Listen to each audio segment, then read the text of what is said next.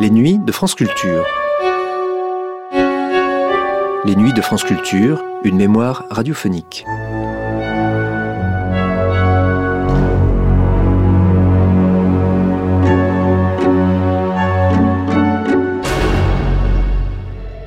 L'incendie de Notre-Dame a remis le nom d'Eugène Viollet-le-Duc au centre des débats, principalement autour de la disparition de la flèche, qui était en quelque sorte la signature de sa restauration de la cathédrale. Une restauration controversée, comme beaucoup de celles, très nombreuses, par lesquelles Viollet-le-Duc a changé le visage de la France. Eugène a été l'objet de railleries et de critiques. Pendant plus d'un siècle, le nom de Viollet-le-Duc était presque devenu un colibet, dit Jean-Marie Henriquet, son arrière-arrière-petit-fils. On peut mesurer le talent et les mérites de Viollet-le-Duc et demeurer critique sur la valeur de son œuvre et le sens de sa réhabilitation depuis les années 80 du siècle dernier. C'est le cas de l'historien de l'art Alexandre Gady.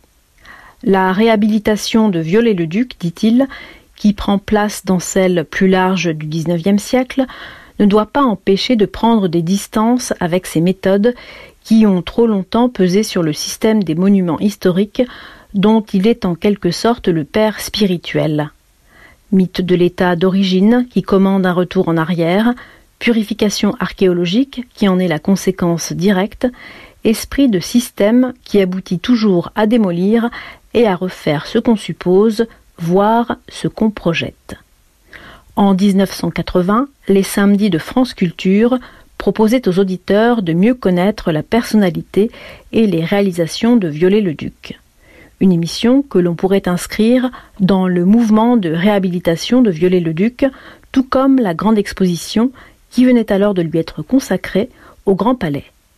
Les samedis de France Culture, Viollet-le-Duc, le bâtisseur, une émission de Pierre Cipriot diffusé la première fois le 14 juin 1980 sur France Culture.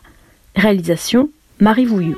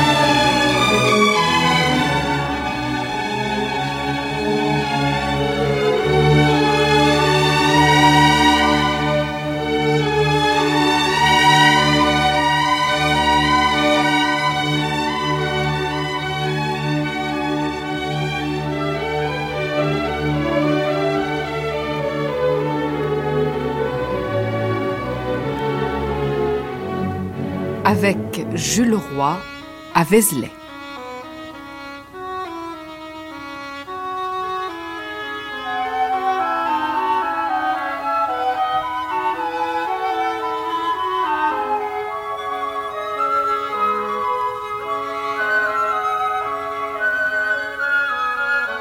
Viollet-le-Duc est un architecte de génie, révolutionnaire et de génie il a trouvé ce que les autres n'auraient pas trouvé à l'époque pour rétablir tout ça. Il a eu le courage, il a eu l'audace, il a eu un peu l'espèce de folie de la jeunesse qu'il a jeté dans une aventure pareille, hein, Violet-le-Duc. Il aurait aussi bien utilisé, lui, le fer, euh, le verre et d'autres matériaux. Hein. Il était à l'avant-garde de tout, monsieur Violet-le-Duc. Et si VSD a été sauvé, c'est tout à fait grâce à lui par miracle.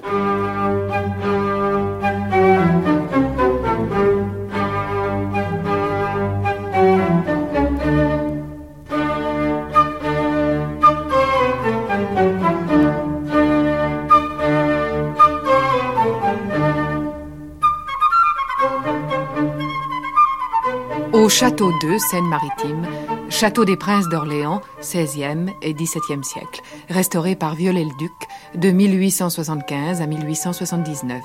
Martine Bayeux, conservatrice.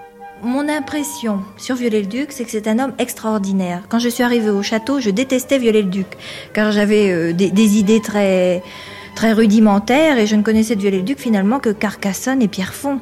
Et en fait, ici, je suis tombée sur un chantier dont on connaissait tout. On connaissait la correspondance entre le patron et l'architecte, on connaissait les dessins, puisqu'on en avait 250, et on voyait l'œuvre achevée et existant encore après 100 ans. Et ça permettait de voir que Viollet-le-Duc pensait à tout, au moindre détail. Je dis, box des écuries, il avait même dessiné les ferrures qui fermaient les box. Il a dessiné les clous qui sertissent les carrés de faïence des salles de bain. Il allait vérifier sur les toits si les soudures des plombiers pour les chéneaux étaient bien faites. Il dessinait aussi bien les épis de fêtage que les raccords de parquet. Il a pensé à tout et c'était vraiment un homme fantastique, universel. On peut quand même peut-être pas le comparer à, à Lebrun à Versailles, mais en fait c'était un architecte universel et je maintiens ma petite idée en disant que je ne connais pas d'architecte contemporain capable de préparer un chantier comme le faisait Viollet-le-Duc. Maintenant, un architecte remet entre les mains d'un entrepreneur un projet et l'entrepreneur doit fignoler le projet. Tandis que là, tout était dessiné, il n'y avait plus qu'à exécuter. Il connaissait tous les corps de métier, aussi bien les problèmes des tailleurs de pierre que des ferronniers, que des menuisiers, et il s'en est sorti très bien. Qu'à regarder le château d'eux et vous verrez que c'est un chantier admirablement bien construit et, et solide.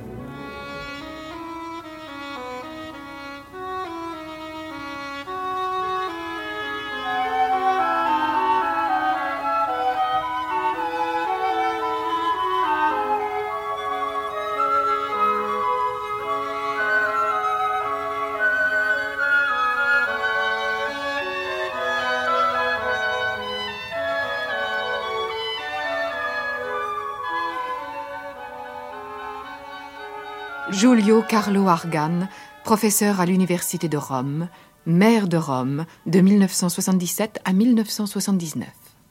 Viollet-le-Duc, comme restaurateur, on peut le discuter. Vous savez, évidemment, son idée d'une restauration interprétative aujourd'hui est beaucoup critiquée. Mais c'était quand même euh, très important à l'époque. Cette idée de trouver dans l'architecture gothique les racines, au fond, de, la plus moderne des architectures. Viollet-le-Duc euh, est mort en 1879. S'il serait mort dix ans plus tard, il aurait acclamé dans la tour Eiffel la nouvelle capitale laïque, la capitale du progrès, et au fond même d'une certaine ligne positiviste que Viollet-le-Duc partagé avec Stendhal et Prosper Mérimée, qui étaient les grands, les grands amis de Stendhal, mais qui après été les grands protecteurs du Viollet-le-Duc.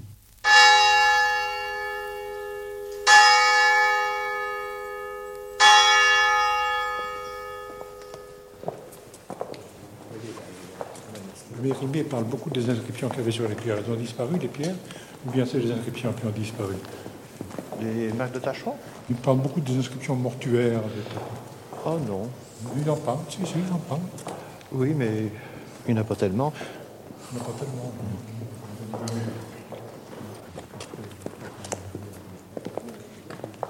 1840. Viollet-le-Duc, né le 27 janvier 1814, il a donc 26 ans en 1840, est chargé des travaux de restauration de l'église de la Madeleine à Vézelay. Ils se poursuivront jusqu'en 1859. Vers l'an 1000, il vient à l'esprit de quelques moines qui vivent là une drôle d'idée. Le corps de Marie-Madeleine, le témoin de l'événement, l'annonciatrice de la résurrection, morte en Provence, risque d'être profané par les invasions des Sarrasins. Il faut partir le kidnapper. Il monte un commando, voyage à travers l'espace sauvage d'alors, organise le hold-up sacré, ramène leur prise et l'enfouissent dans la crypte de leur chapelle, à même la roche, tout en haut du pic où ils se gardent des Normands. Jules Roy, extrait d'un article paru dans le Figaro le 31 mars 1980.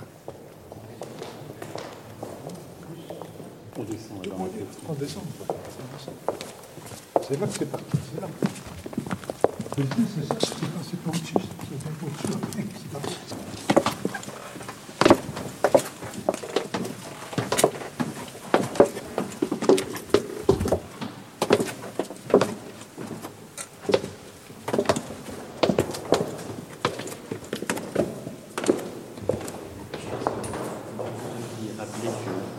Le culte de Marie-Madeleine est autour de la pécheresse, hein, mais autour du premier témoin de la résurrection. Ce qui est perdu aujourd'hui, ce qui est oublié. hein.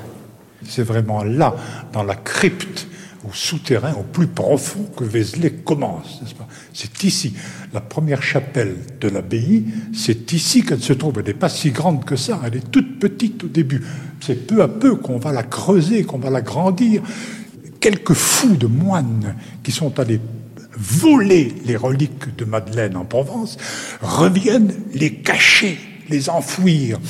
Et ils ne viennent pas enfouir ici quelque chose, les ossements de la pénitente, ils viennent enfouir ici le témoignage en quelque sorte de la résurrection du Christ. Ils viennent enfouir le signe visible, ce qui en reste, quelques ossements sacrés, le signe visible de la vision du Christ en gloire, tel que le matin de Pâques. C'est là, dans cette terre, dans ce souterrain, dans ce rocher, que tout commence. Et Vézelay va s'élever de ce trou du plus profond jusqu'au resplendissement suprême. «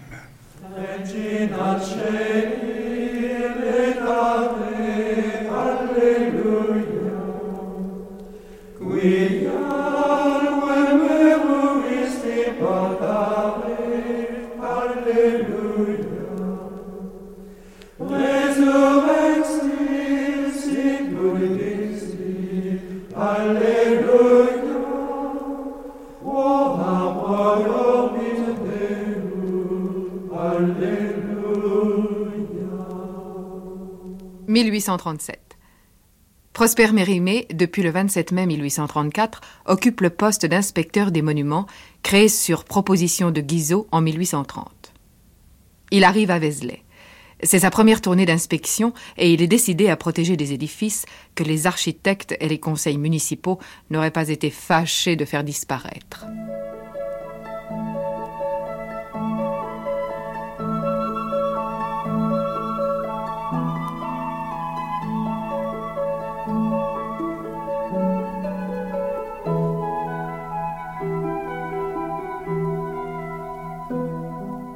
La petite ville de Vézelay est bâtie sur un rocher calcaire qui s'élève abruptement au milieu d'une vallée profonde, resserrée par des collines disposées en amphithéâtre. On découvre d'assez loin les maisons semées sur une pente rapide qu'on prendrait pour les degrés d'un escalier, des restes de fortifications en terrasse et surtout l'église qui, placée sur le point culminant de la montagne, domine tous les environs. Je venais de traverser des bois bien plantés par une route commode au milieu d'une nature sauvage que l'on admire sans être distrait par les chaos. Le soleil se levait. Sur le vallon régnait encore un épais brouillard, percé çà et là par les cimes des arbres. Au-dessus apparaissait la ville comme une pyramide resplendissante de lumière. Par intervalles, le vent traçait de longues trouées au milieu des vapeurs et donnait lieu à mille accidents de lumière tels que les paysagistes anglais en inventent avec tant de bonheur. Le spectacle était magnifique. Et ce fut avec une prédisposition à l'admiration que je me dirigeai vers l'église de la Madeleine.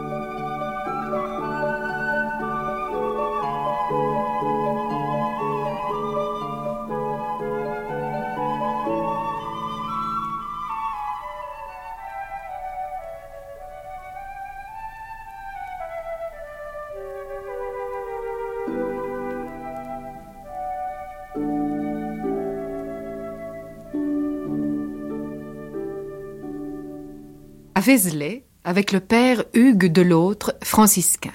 Oui, Mérimée nous dit cette fascination que le lieu exerce sur lui.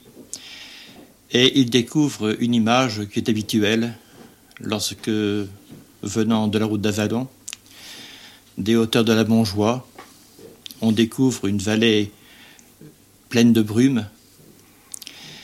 Et cette colline dominée par la basilique, toute rayonnante dans l'or de la lumière. il subit cette fascination et sans doute perçoit-il le caractère euh, d'exception de ce lieu. Et il y aura en opposition, en contraste, la vue d'un monument abandonné dont il découvrira quand même la valeur secrète. Suite des notes de voyage de Mérimée. La première vue du monument me refroidit un peu. La façade offre une ancienne restauration gothique, maladroitement ajoutée aux parties basses qui appartiennent au style roman. La tour de gauche a été renversée par les protestants en 1569. Pendant la Révolution, les bas-reliefs des tympans ont été détruits.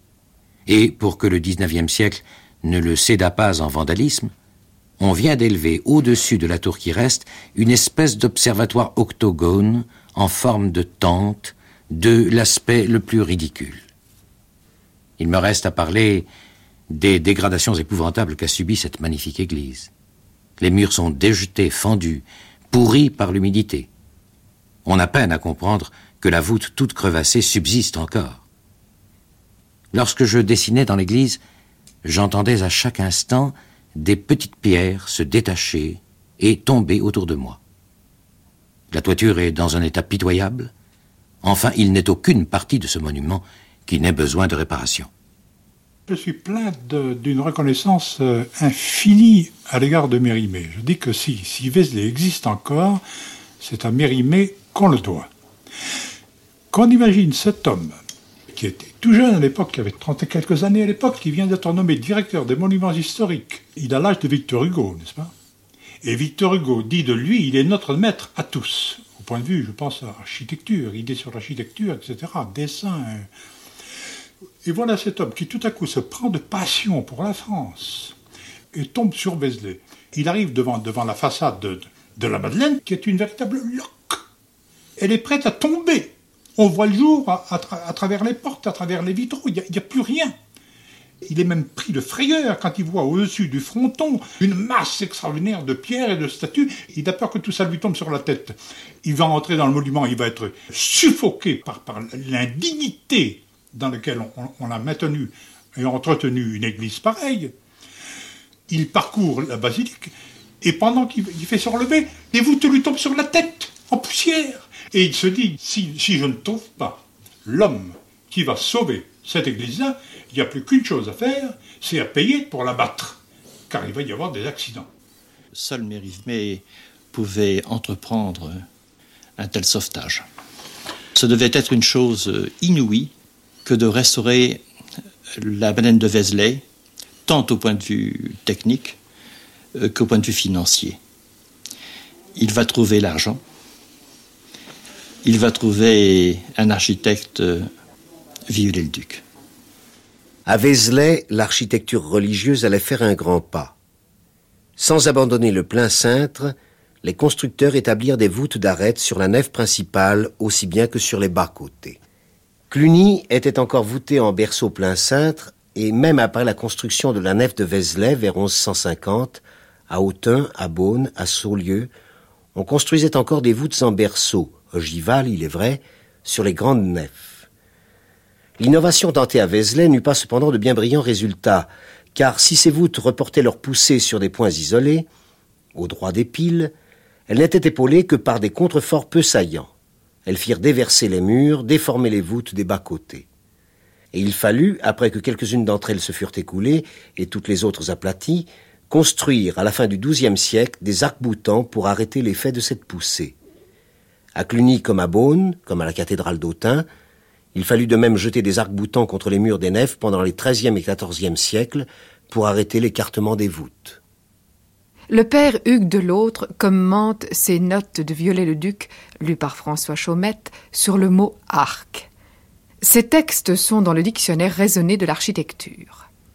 Arc, c'est le nom qu'on donne à tout assemblage destiné à franchir un espace au moyen d'une courbe pour qui pénètre euh, pour la première fois dans l'Église, il y a une découverte prodigieuse qui est celle de la lumière captivée.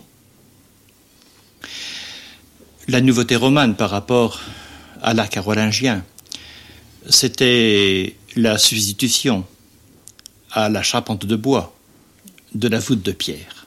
Bon, les Grecs connaissaient le toit de pierre, mais plat, dont l'équilibre euh, n'était assuré que par la maîtrise de la pesanteur dans un axe vertical. Avec la voûte, vous avez l'introduction de la courbe. Sur cette courbe, les pierres seront disposées les unes contre les autres, sans blocage de ciment ou de béton, mais ne tenant dans l'espace que par cette pression qu'elles vont exercer les unes sur les autres. Et à la contrainte de la peser, en arrive une autre infiniment plus redoutable, c'est la poussée. Des travaux qui ont eu lieu dans la nette de Vézelay il y a 14 ans m'ont amené à poser une question au chef de chantier que je voyais transporter ces pierres avec beaucoup de peine. À la question quel est le poids des pierres nécessaires pour couvrir une seule travée de la nef Il m'a répondu entre 40 et 45 tonnes. La voûte, c'est un ensemble évalué au minimum à 400 tonnes de pierres qui pèsent et qui poussent les murs.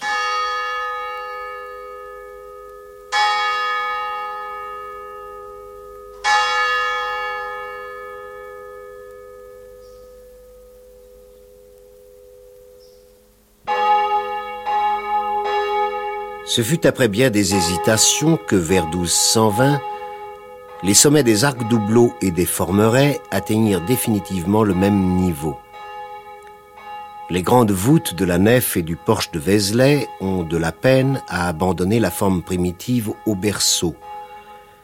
Évidemment, les constructeurs de cette époque, tout en reconnaissant que la poussée continue de la voûte en berceau ne pouvait convenir à des édifices dont les plans ne donnent que des points d'appui espacés, qu'il fallait diviser cette poussée au moyen de formerets et de voûtes pénétrant le berceau principal, n'osait encore aborder franchement le parti de la voûte en arc ogive. D'ailleurs, il commençait à peine vers le milieu du XIIe siècle à poser des arcs ogives saillants. Dans le porche de Vézelay, par exemple, deux voûtes seulement sont munies d'arcs ogives. Ils ne sont qu'une décoration et n'ajoutent rien à la solidité des voûtes qui ne sont pas combinés pour avoir besoin de leur secours. Villers-le-Duc euh, comprend que la voûte, lancée dans un berceau continu, aurait exercé sur les murs supports de telles pressions que ceux-ci se seraient effondrés rapidement. Or, la voûte de Vézelay est structurée dans le cadre de la travée, et nous avons donc dix petites voûtes juxtaposées avec ces grands arcs relais que sont les arcs doubleaux. Et Viollet-le-Duc dit avec beaucoup de précision que ce ne sont pas des voûtes d'arête, mais des voûtes de pénétration. Dans la travée, un berceau va être posé sur le doubleau dans l'axe nord-sud. Un autre berceau va être posé sur l'arc formeret dans l'axe ouest-est. Et la pénétration de ces deux berceaux de voûte vont permettre d'obtenir une répartition des pesées et des poussées dans les angles, où elles seront bien captées et maintenues par de petits pilastres cannelés qui viennent se reposer sur le mur du bas. Pendant la seconde moitié du XIIe siècle, les architectes du Nord s'emparent de ce motif de décoration, l'arc ogive, pour établir tout leur système de construction des voûtes.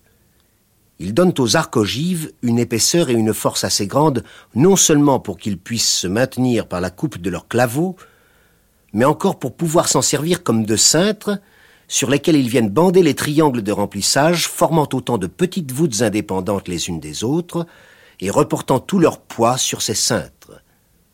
Ce principe une fois admis, ces architectes sont complètement maîtres des poussées des voûtes. Ils les font retomber et les dirigent sur les points résistants. C'est par l'application savante de ce principe qu'ils arrivent rapidement à reporter tout le poids et la poussée de voûtes énormes sur des piles extrêmement minces et présentant en projection horizontale une surface très minime. Je crois que là, c'est assez extraordinaire. Parce que j'en reviens au problème de la lumière. Bon, cette lumière qui enchante, qui émerveille, et qui introduit, selon la parole même de Claudel, à la contemplation. Or, cette lumière de Vézelay, pour la captiver ainsi dans l'édifice, devait surgir par les fenêtres des murs goutreaux, les murs des gouttières. Et je crois que le baptiseur de Vézelay a choisi ce type de voûte, car c'était la seule possibilité d'ouvrir dans les murs goutreaux ces admirables verrières, donnant à la nef un éclairage direct.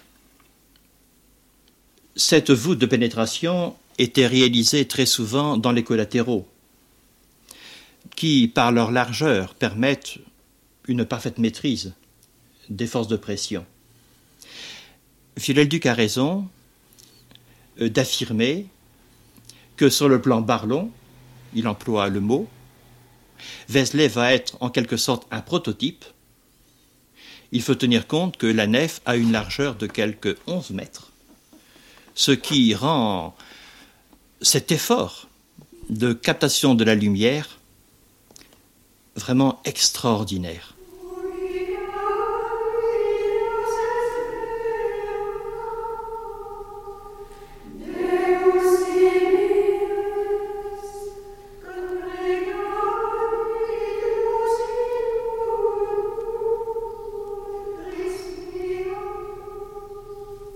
Si tout dans la nef est tension vers la lumière,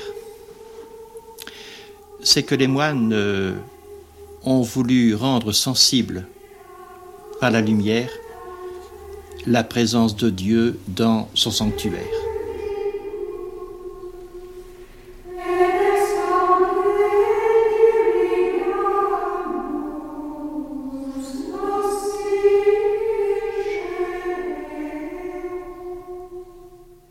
Le narthex est contemporain de ce texte célèbre de Sugère, abbé de Saint-Denis, tout pétri d'une mystique orientale, et qui affirmera qu'on ne va aux choses invisibles que par la médiation des choses sensibles.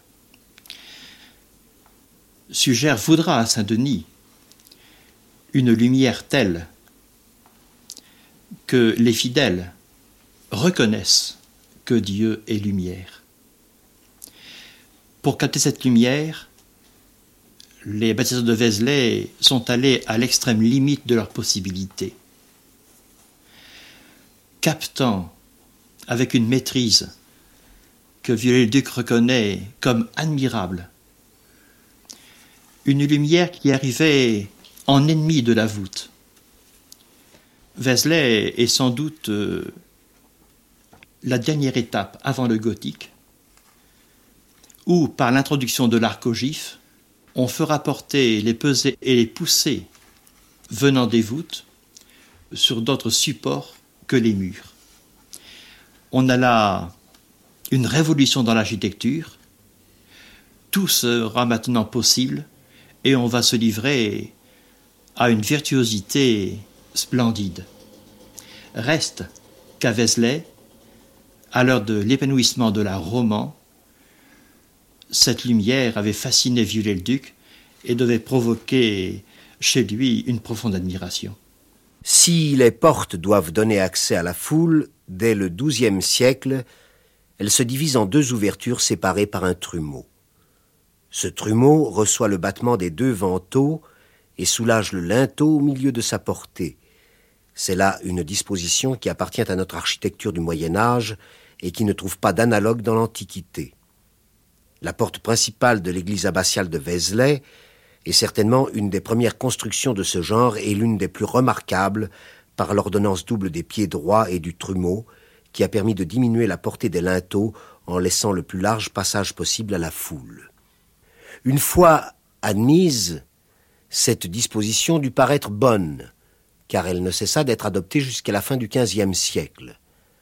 Pendant la seconde période du Moyen Âge, on ne trouve que bien peu de portes principales offrant ainsi à la foule, comme les portes de ville de l'Antiquité, deux issues, l'une pour les arrivants, l'autre pour les sortants. Ces trumeaux furent souvent enlevés, il est vrai, pendant le XVIIIe siècle, pour donner passage à ces dais de menuiserie recouverts d'étoffes qui servent lors des processions. Mais ces actes de vandalisme furent heureusement assez rarement commis. Ce qu'on appelle communément le narthex de Vézelay est un lieu unique au monde, par le volume et par le prestige qu'apportent les trois tympans. Et on pouvait, à l'époque de Viollet-le-Duc, s'interroger sur euh, la fonction d'un tel vestibule. Mérimée dit lui-même qu'il y a peu de possibilités de voir là un porche des catéchumènes, car euh, les initiés à la religion n'étaient pas aussi nombreux qu'au début de l'Église. Je ne pense pas non plus que l'on doive retenir que le narthex était un, asile de nuit pour les pèlerins, euh, trouvant là un abri lorsque toute la ville était occupée. Le narthex avait une fonction liturgique, c'est-à-dire euh, un lieu où était constituée l'assemblée qui devait célébrer l'Eucharistie. Et les jours euh, de très grandes fêtes, les pèlerins s'y rassemblaient à l'invitation des moines avant de circuler euh, dans la basilique, et je dirais avant de traverser la nef, qui était un chemin royal qui les amenait à la lumière du soleil levant.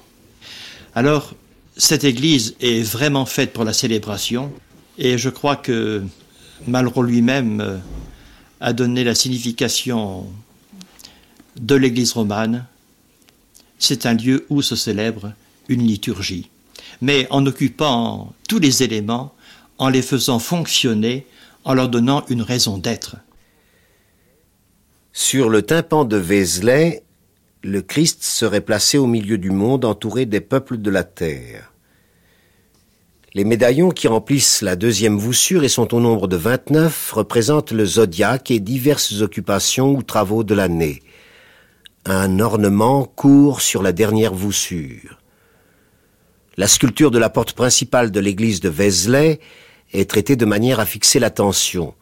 Très découpée, ayant un haut relief, les détails sont exécutés avec une grande finesse. On ne peut méconnaître le style grandiose de ces figures, l'énergie du geste, et souvent même la belle entente des draperies. Les profils sont beaux, et la sculpture d'ornement d'une hardiesse et d'une largeur de composition qui produisent un effet saisissant. Il faut reconnaître que toutes les portes romanes pâlissent à côté de cette page conçue d'une façon tout à fait magistrale. Toutes les figures et les ornements de la porte principale de la Madeleine de Vézelay étaient rehaussés de traits noirs sur un ton monochrome blanchâtre. Nous n'avons pu découvrir sur ces sculptures d'autres traces de coloration.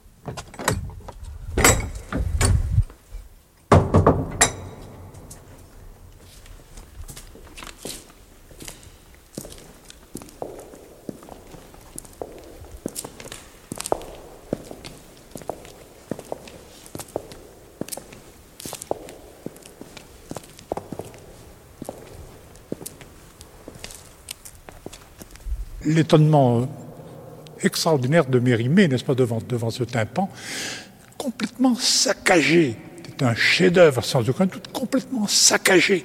La Révolution et les protestants, la Révolution beaucoup plus que les protestants, sont passés par là. Les personnages n'ont presque plus de tête.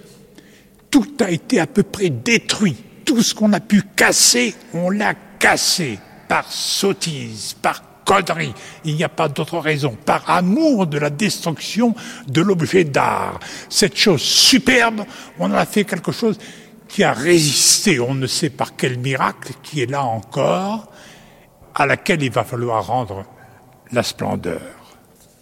Un texte de Sugère, abbé de l'abbaye de Saint-Denis, ami de Louis VI. Reconstruisant l'église de Saint-Denis, Suger a écrit en 1143 sur toutes les parties de l'Église. Voici ce qu'il dit des portes. Qui que tu sois, si tu veux exalter la gloire de ces portes, ne t'émerveille pas devant l'or et la dépense, mais devant la maîtrise du travail. Lumineux est ce noble travail, mais noblement lumineux. Il illuminera les esprits afin qu'ils aillent, grâce à des lumières vraies, vers la vraie lumière dont le Christ est la vraie porte. De quelle manière elle est inhérente à ce monde, la porte d'or le définit. L'esprit aveugle s'élève à la vérité grâce à ce qui est matériel et, en voyant cette lumière, ressuscite de son ancienne submersion. Nous sommes devant une véritable porte et dans cette pierre euh, qui domine tout, le sculpteur a fixé une image qui traduit la vision de l'Église naissant à la Pentecôte et devant atteindre sa taille plénière lors du retour du Christ. Une vision qui ne peut pas se rattacher à, à un texte précis de l'Écriture, mais bien au contraire, une sorte d'explosion de la foi, donnant une dimension aux images pour nous faire pénétrer dans le véritable mystère du Christ venu sur la terre. Un Christ euh, splendide qui domine toute l'œuvre,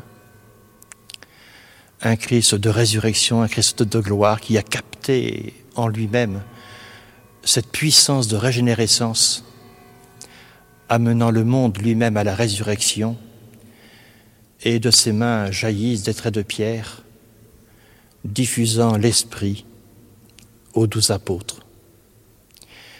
Et les apôtres, habités par cet esprit, cette vie nouvelle, vont porter l'Évangile au monde entier. Et comment représenter les peuples de l'univers autrement qu'à travers la géographie que nous en donnent les anciens, les latins et les grecs, avec cette diversité des peuples que l'on pensait habiter des régions inconnues du monde. Et vous avez une fresque grandiose avec euh, les cynocéphales, les arméniens, les panocii, les pygmées, les macrobilles, tout un peuple qui est ainsi convoqué dans ce grand rassemblement, retrouvant l'unité perdue dans le Christ qui siège sur un trône de gloire. Alors là, vous parliez du Christ, du Christ en gloire, mais Mérimée lui trouve, il ne l'a pas vu tout à fait comme nous, nous le voyons, il lui trouve l'air de quelqu'un plutôt mal assis, pas assis dans une position très commode. Le Saint Jean, il ne sait pas qui c'est, il cherche mais tout de même, il sait à peu près de quelle époque ça date. Lui met des choses au point. Tout est bien clair pour lui.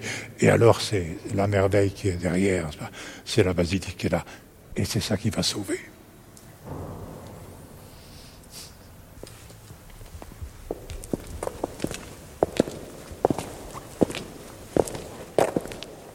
Qui est Viollet-le-Duc à qui Mérimée a fait confier cette restauration de l'église de la Madeleine à Vézelay? Quand il naît le 27 janvier 1814, son père est sous-contrôleur des services des Tuileries. Il en sera promu gouverneur le 2 août 1830 par Louis-Philippe. Pressé par sa famille d'entrer à l'école des beaux-arts, Viollet-le-Duc refuse. Il fera seulement un stage dans les ateliers de Hervé et de Leclerc, architectes, et vit sur les chantiers. Il voyage avec son oncle, Étienne Jean de l'Écluse. Premier voyage, 21 juillet, 1er octobre. Ils vont en Auvergne, à Lyon, en Avignon, en Provence, sur la côte méditerranéenne.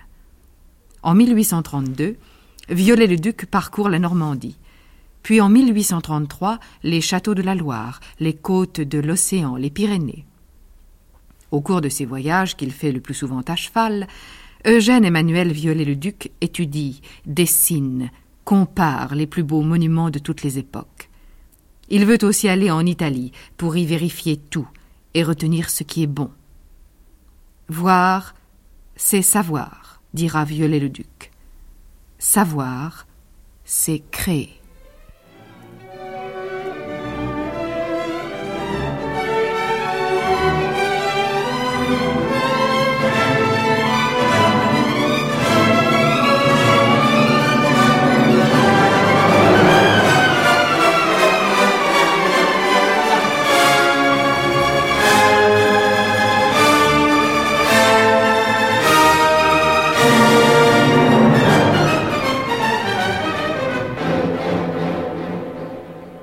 En juin 1835, Louis-Philippe, qui lui a déjà acheté des aquarelles, commande au jeune architecte une aquarelle d'après une esquisse qu'il a faite d'un bal aux Tuileries.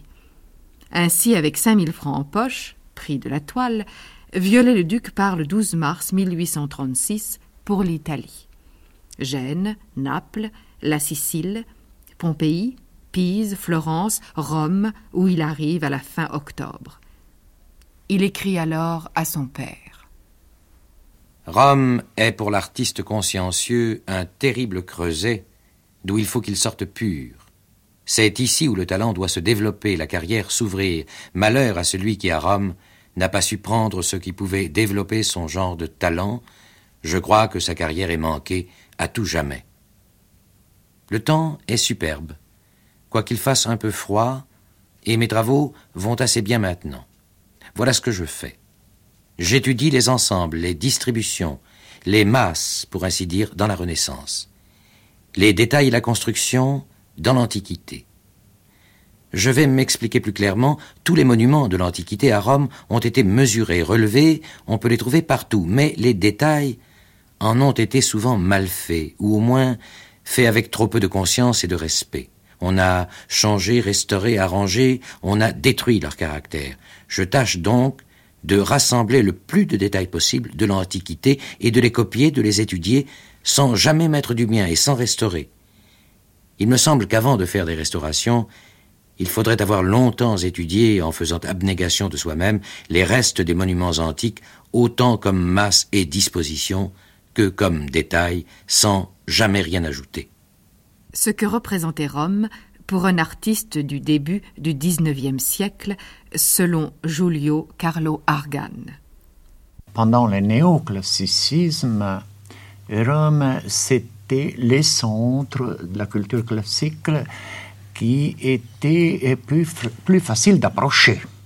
Surtout parce qu'il y avait à Rome une société intellectuelle tout à fait internationale et vous savez, euh, à la fin du XVIIIe siècle, pas, euh, il y avait Goethe, euh, Thorwaldsen, Reynolds, qui ont travaillé à Rome. Alors Rome, c'était un peu comme Paris au commencement de ce siècle, le centre de la culture artistique européenne. Rome, naturellement, a eu des artistes français d'une grande qualité qui ont travaillé et qui ont donné une image de la ville et une image d'Italie même.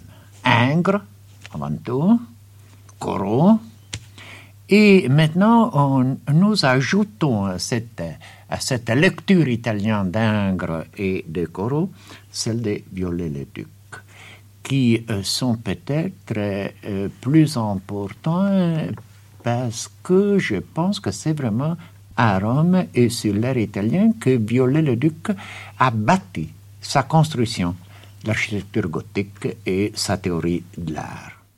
Je suis sobre de cote. Je m'attache spécialement aux détails, sachant bien que je trouverai les chiffres dans toutes les bibliothèques d'art. Je me suis mis à faire, d'après l'antique, d'immenses dessins de détails. J'ai été tout de suite à ce qu'il y a de mieux à Rome, c'est-à-dire le Forum de Trajan. C'est là la plus belle sculpture romaine. Je prends donc les fragments partout où ils ont été dispersés, et sans faire de restauration générale, qui ont été faites et que j'ai dans plusieurs gravures fort belles et bonnes, je fais des restaurations partielles d'ordre, de disposition, et je m'attache toujours à cette sage et sublime construction. Viollet-le-Duc a vraiment enraciné ses idées sur l'architecture dans cette architecture L'importance, je pense, de Viollet-le-Duc, c'est surtout d'avoir conçu l'architecture gothique comme une structure intellectuelle et pas comme une expression tout simplement mystique. Et voilà pourquoi Viollet-le-Duc peut être en même temps un grand connaisseur de l'architecture du Moyen Âge et quelqu'un qui prévoit le développement de l'architecture moderne. Dans la Rome de la Renaissance, Viollet-le-Duc découvre Michel-Ange, mais lui préfère Bramante, 1444-1514, qui a établi le plan de la basilique Saint-Pierre. Viollet-le-Duc admire surtout de Bramante le palais de la chancellerie. Les palais de Bramante, après l'Antique, sont ce qui m'a le plus frappé à Rome, et je le rapporterai mesuré en entier. Je suis arrivé en Italie avec la mémoire remplie de Palladio, dont on nous nourrit dans les ateliers. Je ne puis te dire quel a été mon désenchantement lorsque j'ai vu l'architecture de ce maître. Que Bramante est un million de fois au-dessus de cet homme-là. Je le dis peut-être à ma honte, mais je trouve Palladio, Sansovino, Vignol plus qu'ennuyeux. Leur architecture est à mon avis un mélange d'antique et de rococo, tout cela froid et sans caractère. Ils ont voulu ordonner la Renaissance et ils l'ont aplatie. Eux et Michel-Ange sont, il me semble, les pères des Bernin et des Charles Maderna. Il avait deviné que la décoration dans l'architecture classique a une valeur structurelle. C'est une structure, l'architecture. Et ça, c'était l'idée des Pyrénées, mais évidemment, Viollet-le-Duc le connaissait très bien. Et justement, dans l'architecture gothique, l'ornement sera structure, véritablement. Et voilà pourquoi l'expérience classique était nécessaire pour Viollet-le-Duc, pour comprendre comme il a compris l'architecture gothique. Et il était très intéressé par Bramante, n'est-ce pas, parce que euh, Bramante, c'est l'artiste qu'on a appelé le plus classique de tous. Il était peut-être intéressé par Palladio, évidemment, qui était considéré le théoricien le, plus rigoureux de l'architecture euh, antique. Mais il ne faut pas oublier que maintenant, justement, la critique moderne considère cette architecture soi-disant classique comme anticlassique au contraire, comme une sorte de dialectique, de, contraste dialectique à l'architecture euh, ancienne. Et, mais hum, quand même, je pense que, à juger des dessins et des aquarelles qu'il a fait, il avait très bien compris la valeur de l'espace l'architecture de la Renaissance. Si je regarde euh, la façade de la Cancelleria, et on voit très bien qu'il avait compris, c'est pas seulement un document, mais qu'il avait compris la valeur de ces bâtiments comme une surface offerte à la lumière, et, ça a une valeur des paysages, n'est-ce pas, qui, euh, qui sera très important pour Viollet-le-Duc dans son expérience du gothique.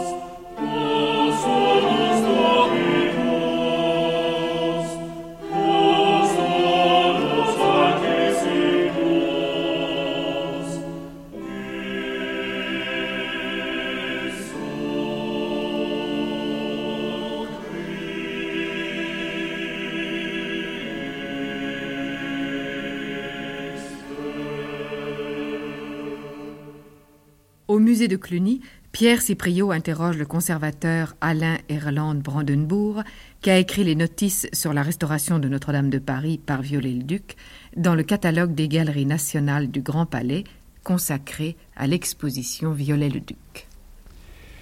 Notre-Dame de Paris, autre chantier de Viollet-le-Duc, dont va nous parler Alain Erland de Brandebourg. Ce chantier, Viollet-le-Duc commence à y travailler, au moins à y penser, dès 1842. Il a à cette époque 28 ans. Et il envoie un rapport pour euh, un projet de restauration mis en concours par le ministère de la Justice et des Cultes. Alain Erland Brandenburg, pourquoi ce projet de Viollet-le-Duc a été accepté plutôt que d'autres projets d'architectes consacrés? Il a été accepté pour plusieurs raisons. D'abord parce que Viollet-le-Duc était déjà soutenu par des personnages qui étaient en place, et notamment par l'équipe des annales archéologiques dirigée par Didron, qui avait mené contre les restaurations de God une campagne très très dure. Et certains personnages officiels, comme Mérimée, soutenaient déjà et même avait demandé à Viollet-le-Duc de participer à ce concours qu'avait lancé le ministre en 1842. C'était une des premières raisons. La deuxième raison, c'est que le projet de restauration de Lassus et de Viollet-le-Duc a été remis à la date voulue, ce qui est très rare, et ils ont été les premiers à le faire. La troisième raison, et qui finalement l'a emporté, c'est que Lassus et Viollet-le-Duc a fait un projet extrêmement étudié, très approfondi, et qui évidemment était une nouveauté, même sur celui d'Arveuf, qui était pourtant intéressant, une nouveauté telle qu'elle a surpris tout le monde. À ceci s'est ajoutée une autre chose, c'est qu'en outre des plans, des élévations, des coupes, des relevés en quantité extraordinaire qu'ils ont remis, ils y ont joint un rapport dans lequel ils ont précisé leurs pensées et dans lequel ils prenaient des positions très nettes sur la façon dont ils entreprendraient cette restauration. C'est tout ceci qui a permis finalement au ministre de les choisir. C'est vraisemblablement la qui était déjà lancé dans l'affaire de la restauration de la Sainte-Chapelle, qui a un peu poussé son camarade Viollet-le-Duc au début. Mais très rapidement, Viollet-le-Duc a dû se prendre au jeu et après la disparition de la SUS, qui est, survenue très tôt, c'est lui qui a pris finalement la direction du chantier. Oui, la SUS est mort en 1857. Il faut dire d'ailleurs dans le chiffre que vous donnez, puisque vous avez fait l'article Notre-Dame dans le catalogue de l'exposition Violet-Duc du Grand Palais, le chiffre que vous donnez pour le devis est un chiffre très, très modéré, très bas, très modique. Il est assez modéré, mais évidemment, il a été fortement dépassé. Car euh, au départ, c'était un projet qui était quand même euh, assez restreint. Non pas dans, sur le plan de la conception d'ensemble, mais sur le plan chiffré. Et par la suite, évidemment, Viollet-le-Duc s'est aperçu qu'il y avait beaucoup plus à faire, et par là même, il a déplacé fortement ce chiffre de départ. Eh bien, Alain Erland Brandenburg, je vais vous proposer maintenant d'écouter un texte de Victor Hugo, c'est tout simplement pris dans Notre-Dame de Paris. C'est le chapitre euh, intitulé d'ailleurs Notre-Dame, où Victor Hugo nous donne un état de Notre-Dame quand il a écrit Notre-Dame de Paris, c'est-à-dire en 1830, puis l'ouvrage a paru en 31. Alors donc nous allons entendre ce texte qui nous permet de voir Notre-Dame tel qu'on le voyait avant la restauration de Viollet-le-Duc, qui a travaillé Notre-Dame à partir de 1846 et qui a travaillé pendant 20 ans. Trois choses importantes manquent aujourd'hui à cette façade. D'abord le degré de onze marches qu'il exauçait jadis au-dessus du sol. Ensuite, la série inférieure de statues qui occupait les niches des trois portails, et la série supérieure des vingt-huit plus anciens rois de France qui garnissaient la galerie du premier étage à partir de Childebert jusqu'à Philippe Auguste, tenant en main la pomme impériale. Le degré, c'est le temps qu'il a fait disparaître en élevant d'un progrès irrésistible et lent le niveau du sol de la cité. Mais tout en faisant dévorer une à une par cette marée montante du pavé de Paris les onze marches qui ajoutaient à la hauteur majestueuse de l'édifice, le temps a rendu à l'Église plus peut-être qu'il ne lui a ôté, car c'est le temps qui a répandu sur la façade cette sombre couleur des siècles qui fait de la vieillesse des monuments l'âge de leur beauté. Mais qui a jeté bas les deux rangs de statues? Qui a laissé les niches vides? Qui a taillé au beau milieu du portail central cette ogive neuve et bâtarde? Qui a osé y encadrer cette fade et lourde porte de bois sculptée à la Louis XV, à côté des arabesques de Biscornette? Les hommes, les architectes, les artistes de nos jours. Et si nous entrons dans l'intérieur de l'édifice, qui a renversé ce colosse de Saint-Christophe proverbial parmi les statues au même titre que la grande salle du palais parmi les halles, que la flèche de Strasbourg parmi les clochers. Et ces myriades de statues qui peuplaient tous les entrecolonnements de la nef et du chœur, à genoux, en pied, équestres, hommes, femmes, enfants, rois, évêques, gendarmes, en pierre, en marbre, en or, en argent, en cuivre, en cire même, qui les a brutalement balayés Ce n'est pas le temps. Et qui a substitué au vieil hôtel gothique splendidement encombré de chasses et de reliquaires, ce lourd sarcophage de marbre à tête d'ange et à nuages, lequel semble un échantillon dépareillé du Val-de-Grâce ou des Invalides. Qui a bêtement scellé ce lourd anachronisme de pierre dans le pavé carlovingien de Hercandus? N'est-ce pas Louis XIV accomplissant le vœu de Louis XIII Et qui a mis de froides vitres blanches à la place de ces vitraux hauts en couleur qui faisait hésiter l'œil émerveillé de nos pères entre la rose du grand portail et les ogives de l'abside. Et que dirait un sous-chantre du XVIe siècle en voyant le beau badigeonnage jaune dont nos vandales archevêques ont barbouillé leur cathédrale? Et si nous montons sur la cathédrale, sans nous arrêter à mille barbaries de tout genre, qu'a-t-on fait de ce charmant petit clocher qui s'appuyait sur le point d'intersection de la croisée et qui, non moins frêle et non moins hardi que sa voisine la flèche, détruite aussi de la Sainte Chapelle, s'enfonçait dans le ciel plus avant que les tours, élancé, aigu, sonore, découpé à jour. Un architecte de bon goût, 1787, l'a amputé et a cru qu'il suffisait de masquer la plaie avec ce large emplâtre de plomb qui ressemble au couvercle d'une marmite. Qu'est-ce qu'on peut dire, Alain Erland Brandenburg, sur ce texte de Victor Hugo? C'est évidemment un texte qui a eu beaucoup d'importance. Il a fait véritablement un boom au moment de sa parution, attirant l'attention générale d'un public évidemment lettré, mais aussi du grand public sur un monument qu'on avait jusque-là un peu négligé, même si des cérémonies, des fêtes sous l'Empire et la Restauration avaient un peu attiré l'attention dessus. Pour ce qui est des sources d'information, Victor Hugo a puisé dans les meilleurs auteurs, ceux-là même d'ailleurs dans lesquels puiseront plus tard Lassus et Viollet-le-Duc, et surtout Sauval, le grand historien de Paris du milieu du XVIIe siècle. Et c'est grâce à Sauval notamment qu'il arrive à reconstituer cette fresque qui, sur le plan historique, est assez juste. Mais évidemment, il y a quelques erreurs dans euh, Victor Hugo. J'en relèverai que deux, et ces erreurs qui se retrouvent d'ailleurs chez Lassus et Viollet-le-Duc. La première concerne les degrés. Victor Hugo croyait que Notre-Dame de Paris était à l'origine plus élevée par rapport au parvis que ce qu'elle ne l'était à son époque, et il imaginait même l'existence de treize marches. Viollet-le-Duc reprendra cette idée et affirmera même dans son rapport qu'à la suite de fouilles qu'il a pratiquées, il a retrouvé le niveau originel ce qui est évidemment une erreur depuis les fouilles récentes du parvis qui en ont apporté la preuve. La deuxième erreur, qui est également pardonnable car elle remonte au XIIIe siècle, c'est la croyance dans le fait que les rois qui se trouvaient dans cette fameuse galerie tendue d'une tour à l'autre figuraient les rois de France. Il s'agit en fait des rois de Juda, les ancêtres de la Vierge, et d'ailleurs, la signification en était donné par la Vierge qui se trouvait au-dessus de la balustrade tenant son enfant, et l'autre signification est donnée par la titulature même de Notre-Dame de Paris qui est consacrée à la Vierge. Le Paris de 1842 et pas le Paris de 1980, chacun vivait un peu dans son quartier, chaque quartier était un village, Notre-Dame était isolée comme tout quartier de Paris, mais néanmoins, euh, il y avait quand même un va-et-vient dans cette ville, où ce point central de la cité N'était-ce pas gênant pour ces architectes d'avoir à travailler sur cet énorme chantier Et, qu'est-ce qu'on pensait d'eux? Malheureusement, on n'a pas beaucoup de témoignages. On a suffisamment pour savoir que l'opération de restauration a été suivie par tout le monde.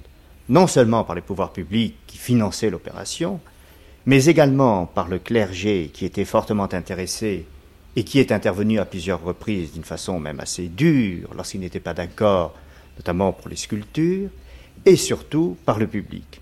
Par le public qui voyait un grand chantier qui a duré quand même assez longtemps, dont il voyait petit à petit réapparaître les éléments après qu'on ait enlevé les échafaudages, et qui apportait des jugements plus ou moins favorables. On le sait également par les photographies qui ont été prises par des particuliers, encore une fois, à intervalles réguliers, et qui nous montrent d'ailleurs la marche des travaux. C'est en effet un témoignage tout à fait intéressant de voir cet intérêt de, presque toute la population pour cette restauration, car il s'agissait non seulement de la cathédrale du diocèse de Paris, mais en fait de la cathédrale de la France. Alors aujourd'hui, les reproches qu'on fait habituellement à Viollet-le-Duc au sujet de Notre-Dame sont de deux ordres. Alors j'aimerais quand même que vous disiez euh, ce qui l'emporte, euh, ce qui est juste, ce qui l'est moins. Euh, d'abord, on fait un reproche au nom d'une pureté première de Notre-Dame, qu'il aurait perdue, en revenant non pas aux origines, mais à l'Église du XIIIe siècle. Et ensuite, on fait un reproche plutôt alors au nom du modernisme en disant que si on faisait cette restauration maintenant, on aurait beaucoup plus de moyens et des matériaux tout à fait différents, qui permettraient donc de, respecter peut-être euh, cette pureté première. Il est évident que c'est une question à laquelle il est difficile de répondre.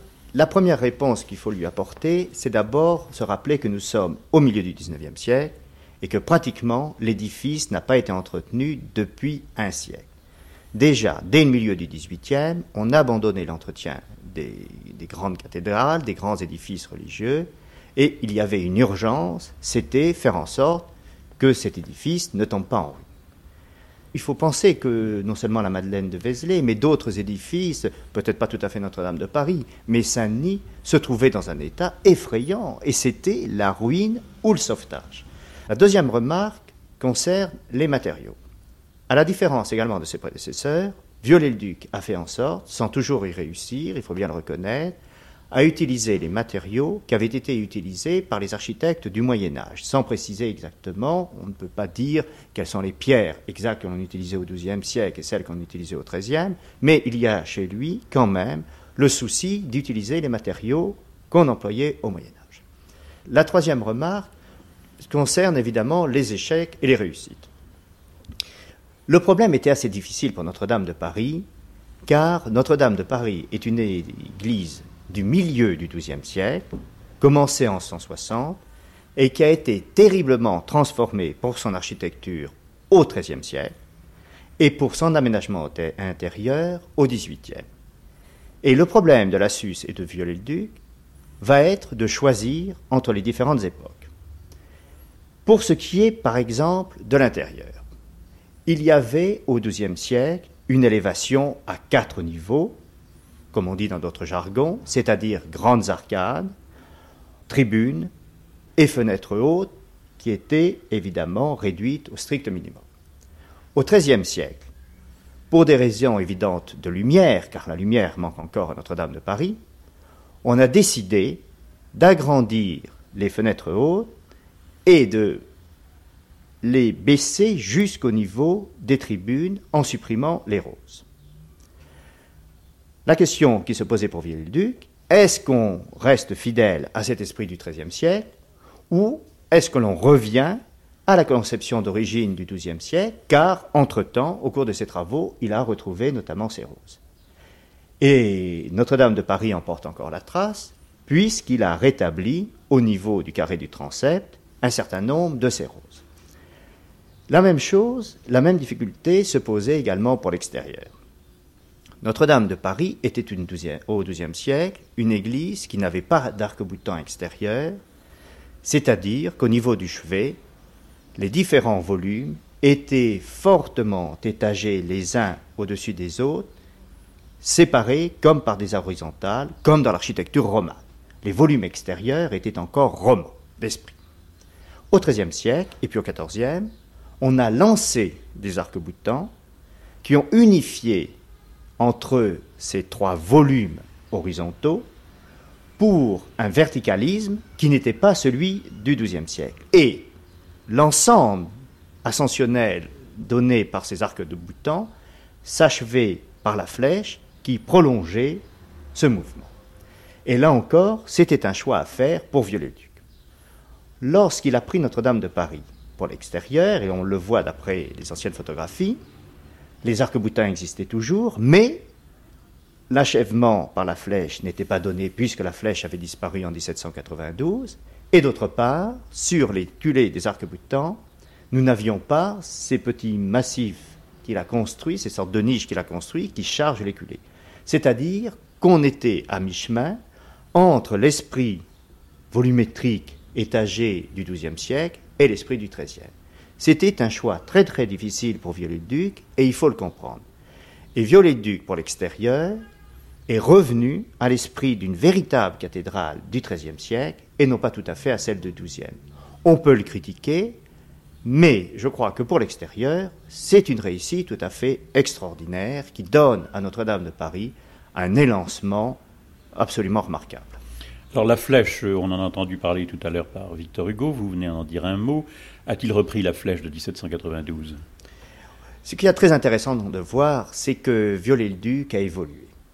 Dans ses projets de restauration de 1842, il donne une flèche à un seul niveau, car il n'en connaissait pas euh, de dessin antérieur à 1792. Et au cours de ses travaux, il a découvert un petit dessin de Garderet où l'on voit la flèche à deux niveaux, et il a rétabli la flèche telle qu'elle se présentait d'après le dessin de Garderet. C'est-à-dire que la restitution de la flèche, et peut-être pas au centimètre près, est assez fidèle à la flèche du, Moyen Âge. Oui. Et le chœur? On sait que le chœur de Notre-Dame avait été refait par Robert de Cotte, qui est un architecte euh, qui a vécu entre 1656 et 1735 et qui avait un peu conçu le chœur de Notre-Dame pour mettre en valeur le vœu de Louis XIII. Alors ce chœur a été saccagé pendant la Révolution. Qu'est-ce que Viollet-le-Duc a fait par rapport à ce chœur de Robert de Cotte et par rapport au chœur primitif? Je crois qu'il s'est posé pour Viollet-le-Duc le même problème que pour la restitution de l'élévation intérieure et que pour le chevet. Viollet-le-Duc a beaucoup hésité et a fait un choix que l'on peut critiquer, car ce n'est pas un choix très franc. Il a accepté qu'on remette les statues, les trois statues, mais a supprimé entièrement le décor de marbre, si bien qu'aujourd'hui, les statues ne correspondent pas tout à fait à, ce, à cette autre chose qui est magnifique, qui sont cet ensemble de colonnes et leurs arcades, et semblent un peu flotter à l'intérieur de ceci. C'est-à-dire que, comme toujours, un choix qui n'est pas franc est toujours critiquable. Et on en a peut-être l'exemple le, plus, le plus étonnant dans le cœur de Notre-Dame de Paris. Et de ces hésitations de Viollet-le-Duc, on a le témoignage dans ce journal des, travaux de Notre-Dame que Pierre-Marie Ozas va publier On en a des témoignages, c'est un journal quotidien, donc on suit presque quotidiennement la pensée de Viollet-le-Duc et les ordres qu'il donne à ses ouvriers, à ses employés, aux maçons, etc. On en a surtout témoignage par les différentes lettres qu'il a écrites et que publiera d'ailleurs M. Ozas dans cet ouvrage, par les différentes lettres et par les différentes demandes qu'il a fait à son ministre de tutelle, où on sent très bien ses hésitations et on sent très bien que ces hésitations sont aussi celles de l'époque. Que fallait-il faire exactement? La chose n'était plus simple puisque l'ensemble du cœur de Robert de Cotte n'était pas complet. Alors regardons maintenant un peu Notre-Dame de l'extérieur. La porte, la porte euh, en 1846, quand Viollet-le-Duc commence ses travaux, c'est la porte de Soufflot, c'est une porte du XVIIIe siècle. Alors qu'est-ce qu'il fait? Donc Soufflot avait fait cette porte en 1771 pour permettre aux chanoines d'entrer à l'intérieur de l'église. Dans son idée, qui est une idée très importante, Soufflot dit qu'on ne peut pas séparer la restitution architecturale d'une restitution du décor sculpté. Et par la même, il fallait remettre en place le tympan, ou plutôt le linteau inférieur et le linteau supérieur que Soufflot avait démonté. Il décide donc de compléter ces deux linteaux et d'y ajouter le trumeau, et sur ce trumeau, évidemment, une statue, la statue du beau Dieu. Et il va compléter ce décor en établissant sur les pieds droits les statues des apôtres. Il supprime donc quelque chose qui était assez beau. On a encore dans le collatéral nord de Notre-Dame de Paris la porte de Soufflot, qui était un décor de toute beauté. Il le supprime, évidemment, car ce qui compte pour lui, c'est redonner sa pleine signification à cette façade avec sa sculpture. Les récentes découvertes, euh, qui sont d'ailleurs au musée de Cluny, euh, qu'est-ce qu'elles apportent sur euh, l'état de Notre-Dame au Moyen Âge, sur l'état du portail Cela dépend du portail. Pour les deux portails latéraux, qui sont celui de Sainte-Anne et celui du couronnement de la Vierge, on se rend compte que Viollet-le-Duc a réussi une restitution absolument extraordinaire. Les statues qui ont été exécutées par l'équipe de Geoffroy de Chaume pour ces deux portails correspondent presque exactement à ce qui a été découvert en 1977. Et sans qu'ils les connaissent. Sans qu'ils les connaissent, grâce simplement à deux gravures qui sont d'ailleurs fort médiocres. Mais c'est là où on sent l'extraordinaire sensibilité de Viollet-le-Duc, qui a su donner à ses artistes, à l'équipe de Geoffroy de Chaume, aux sculpteurs qui travaillaient pour lui, des dessins suffisamment précis inspirés de ces gravures pour qu'il n'y ait pas d'hésitation. En revanche, il n'en va pas de même du tout du portail central et de la galerie des rois. Pour le portail central, il a été abusé par un dessin qui appartenait à Gilbert, qui était sonneur à Notre-Dame de Paris, et que Gilbert lui avait communiqué, et il a adopté un style beaucoup plus évolué que ne l'était la réalité, réalité que l'on connaît évidemment depuis les découvertes de 1977. Il s'est trompé sur le plan du style d'environ 30 ans. On connaissait moins bien le style des années 1210 que ce qu'on le connaît aujourd'hui.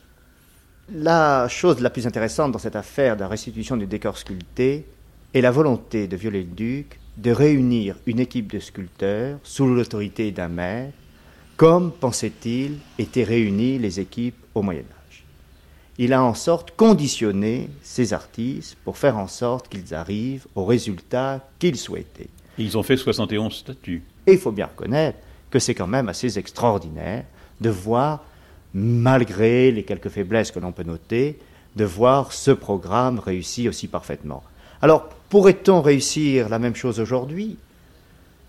Je ne sais pas. Si on arrivait un peu à briser l'individualisme de chacun des artistes pour qu'ils participent véritablement à une pareille équipe, ce n'est pas impossible. C'est Geoffroy de Chaume, évidemment, qui est la personnalité la plus importante. C'est lui, d'ailleurs, vraisemblablement, qui est le plus proche du monde gothique, qui a peut-être mieux senti l'extraordinaire qualité de la sculpture euh, du XIIe et du XIIIe siècle. Alors avec les découvertes de ces dernières années, qui sont donc au musée de Cluny, euh, au fond, euh, on ne peut pas visiter Notre-Dame maintenant sans venir au musée de Cluny. Alors qu'est-ce que le musée de Cluny apporte par rapport à Notre-Dame, telle que Viollet-le-Duc l'a restaurée je suis en train d'aménager une nouvelle salle dans laquelle sera réunie toute la sculpture qui appartient aux collections nationales provenant de Notre-Dame de Paris on pourra mieux juger exactement des réussites et des échecs. Et surtout, évidemment, on pourra juger de ce que l'on connaissait peut-être pas très bien jusqu'à présent, c'est l'extraordinaire génie des sculpteurs qui, au XIIe et au XIIIe siècle, ont réussi un programme sculpté peut-être aussi beau que celui de la cathédrale de Chartres, peut-être aussi beau que celui de la cathédrale de Reims. Et c'est un miracle, au fond, que tout cela ait été préservé, parce que hum, la plupart des statues ont été brisées. C'est une chance extraordinaire, c'est le miracle des découvertes. On imagine trop souvent que tout a disparu, il faut croire que non. On a eu un autre exemple il y a quelques années avec le cloître de Chalon-sur-Marne, qu'on a vu ressurgir petit à petit, statue par statue. Ici, à Paris, c'est brusquement euh, près de 1000 morceaux de sculpture qu'on a découverts rue de la Chaussée d'Antin, alors que personne s'y attendait. Alors le 19e siècle a été le siècle des restaurateurs, donc de Viollet-le-Duc, et maintenant c'est plutôt le siècle des archéologues. Des archéologues et des inventeurs.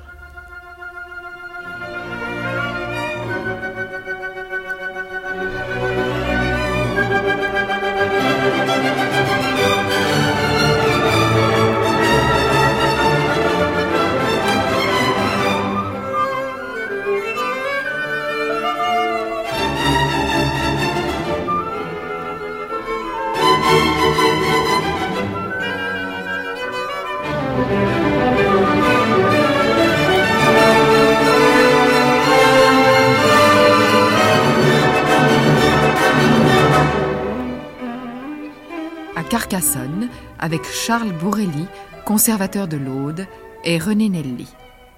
Charles Bourrelli. Le site de Carcassonne, qui a été occupé depuis très longtemps, certainement depuis le 6e euh, ou le 7e avant Jésus-Christ, c'est une éminence euh, modérée qui domine un virage de la vallée de l'Aude. Et euh, virage où la grande voie est-ouest, la, voie aquitaine, doit traverser l'Aude. C'est la raison initiale du choix du site. Au point de vue géographique, les hauteurs sont modérées, mais enfin, le rempart domine franchement la vallée de l'Aude, et de l'autre côté, on peut dire que le relief est très plat, et c'est précisément de ce côté est, peu mouvementé au point de vue relief, que l'on a construit, enfin que l'on a aménagé des douves en avant du deuxième rempart pour créer un, un artificiel. Avec Carcassonne, c'est un autre aspect de l'activité de Viollet-le-Duc l'architecture militaire, à laquelle il a consacré un important chapitre du dictionnaire raisonné d'architecture et histoire d'une forteresse. Sous les Romains, Carcassonne surveille les voies d'Aquitaine. Prise par les Visigoths qui établissent un évêché, la ville est occupée par les Arabes, 725-729. En 1209, Carcassonne fut le point décisif de la croisade contre les Albigeois et la ville fut prise par Simon de Montfort. Nouveau siège en 1355 par le prince noir et les armées anglaises. La suite de cette histoire par Charles Bourrelli. La forteresse de Carcassonne perd son intérêt stratégique euh, à partir du mariage de Louis XIV puisque à ce moment-là, la frontière de l'Espagne est rejetée beaucoup plus au sud. D'ailleurs, c'est peut-être à ce fait que nous devons que la cité médiévale nous soit aussi bien conservée, parce que euh, Vauban n'a pas jugé utile de fortifier à sa mode, c'est-à-dire à la mode d'une époque où l'arme à feu est euh, beaucoup plus efficace que les arbalètes qui pouvaient menacer la cité au XIIIe siècle, donc, euh, en l'absence d'un besoin, Vauban ne s'est pas intéressé à la cité et donc euh, ce témoignage médiéval nous est resté intégralement. Au fond, Carcassonne est avant tout une ville avant d'être un château. Donc il faut bien une enceinte longue et à ce moment-là, le dispositif de défense était constitué par le fait que chaque quartier avait dans ses attributions la défense d'une courtine et d'une tour. Célèbre par ses livres sur les cathares et les troubadours, René Nelly est un peu à Carcassonne dans la ligne de Viollet-le-Duc. Mon grand-père a travaillé dans l'atelier même de Viollet-le-Duc, euh, installé à la cité, et qui, qui restaurait non pas seulement le monument militaire, mais le, la cathédrale, les, les sculptures de Saint-Nazaire, par exemple. Viollet-le-Duc commence à travailler à Carcassonne. D'abord à l'église Saint-Nazaire en 1845, puis à la cité de Carcassonne en 1852. Depuis 1846, il est chef du bureau des monuments historiques. Carcassonne à cette époque, par Charles Bourrelli. L'état de la cité est assez bien connu par les gravures du baron Taylor qu'il a faites avant la restauration, avant le commencement de la restauration et qui donne une image assez exacte d'un ensemble ruiné, entièrement occupé par euh, euh, des, un habitat entre les deux lignes de rempart et euh, les tours elles-mêmes étant recouvertes de toits de tuiles au-dessus des créneaux qui correspondaient également à un habitat et non plus à une destination militaire qui était depuis longtemps désuète. Viollet-le-Duc Dictionnaire raisonné de l'architecture, article Carcassonne. De retour de sa première croisade, Saint-Louis voulut faire de Carcassonne une des places les plus fortes de son domaine. Ce ne fut que sept ans après le siège que Saint-Louis, sur les instances de l'évêque Radulf, permit par lettre patente aux bourgeois exilés de rebâtir une ville de l'autre côté de l'Aude, ne voulant plus avoir près de la cité des sujets peu fidèles le Saint-Roi commença par rebâtir l'enceinte extérieure, qui n'était pas assez forte et qui avait été fort endommagée. Il éleva l'énorme tour, appelée la Barbacane, ainsi que les rampes qui commandaient les bords de l'Aude, le pont, et permettaient à la garnison du château de faire des sorties sans être inquiétés par les assiégeants, eussent-ils été maîtres de la première enceinte.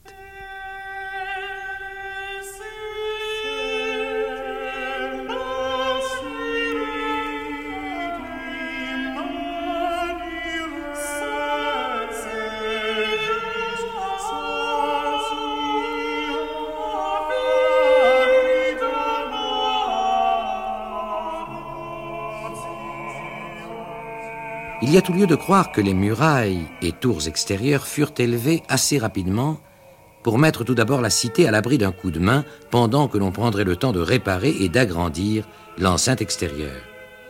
Les tours de cette enceinte extérieure, ou première enceinte, étaient ouvertes du côté de la ville, afin de rendre leur possession inutile pour l'assiégeant, et les chemins de ronde des courtines sont au niveau du sol de lys, de sorte qu'étant pris, il ne pouvait servir de rempart contre l'assiégé, qui étant en force, pouvait toujours de plein pied se jeter sur les assaillants et les culbuter dans les fossés.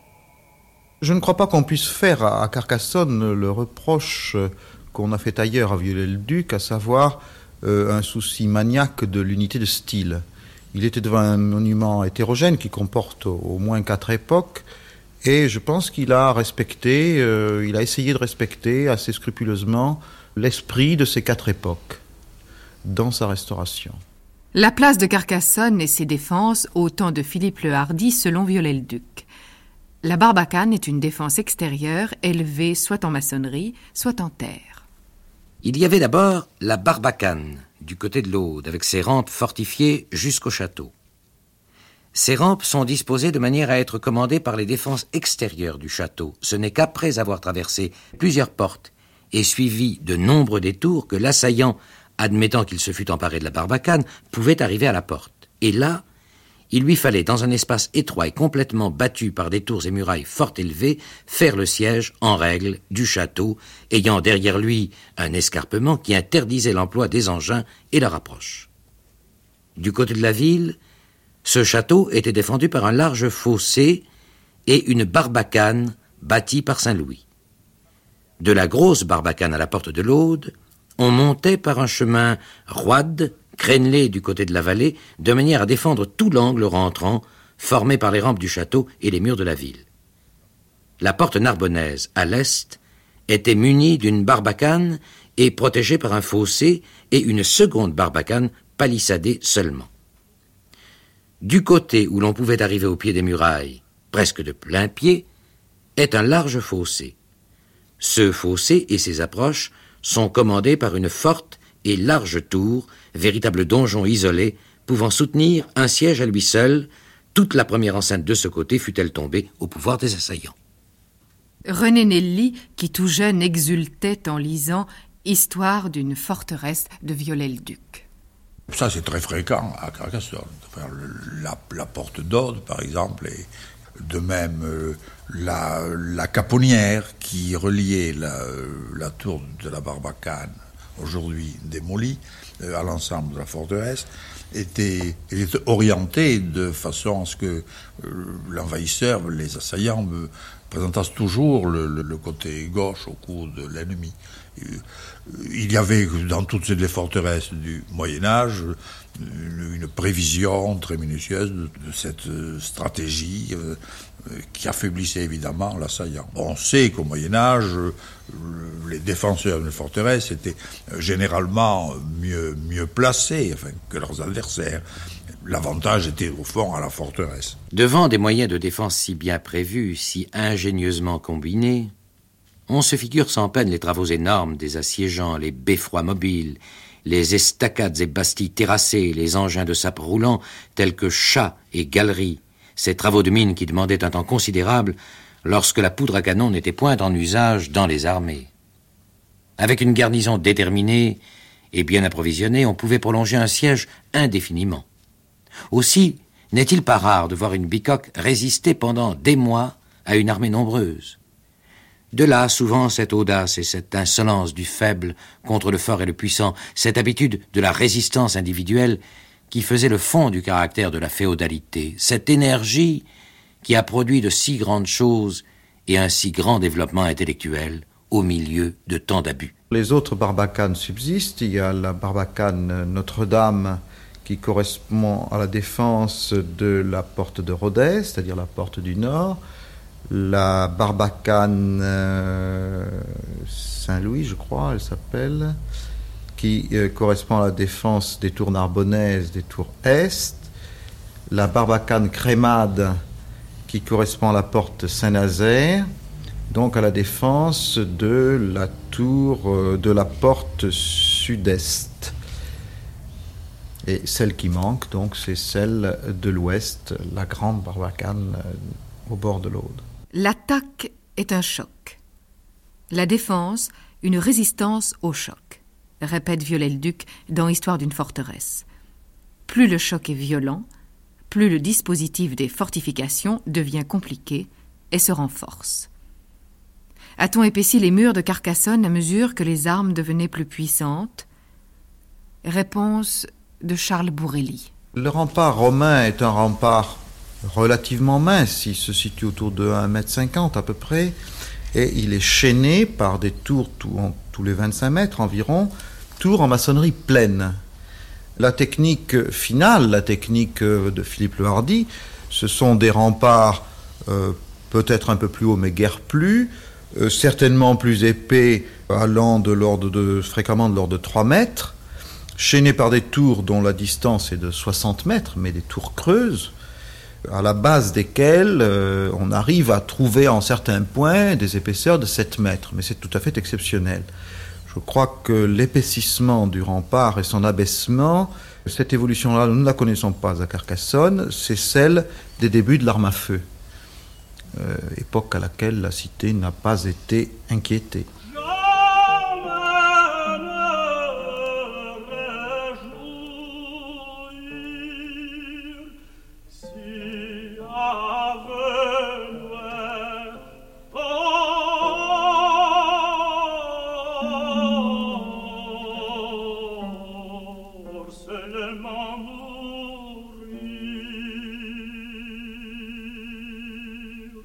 À Carcassonne, il y aurait des documents intéressants, peu connus.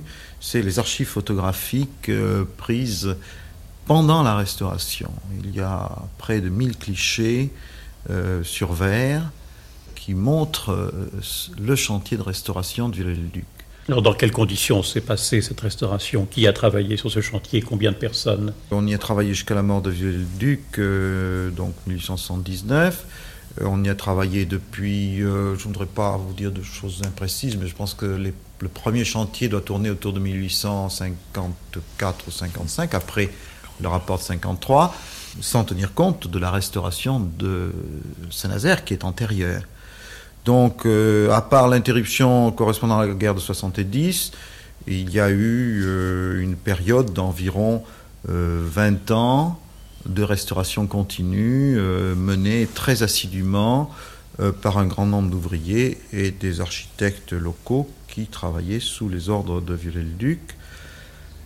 Le chantier n'a pas été qu'un chantier de restauration, ça a été aussi un chantier de démolition, puisque l'une des grandes tâches de Viollet-le-Duc a consisté à mener à bien avec le gouvernement et l'aide du Conseil général les expropriations de tout cet habitat euh, qui s'était établi entre les deux lignes de rempart et qui était extrêmement pittoresque, mais qui euh, ne permettait plus de comprendre la vocation militaire de cet espace entre les deux remparts nécessairement nu qu'on appelle l'hélice.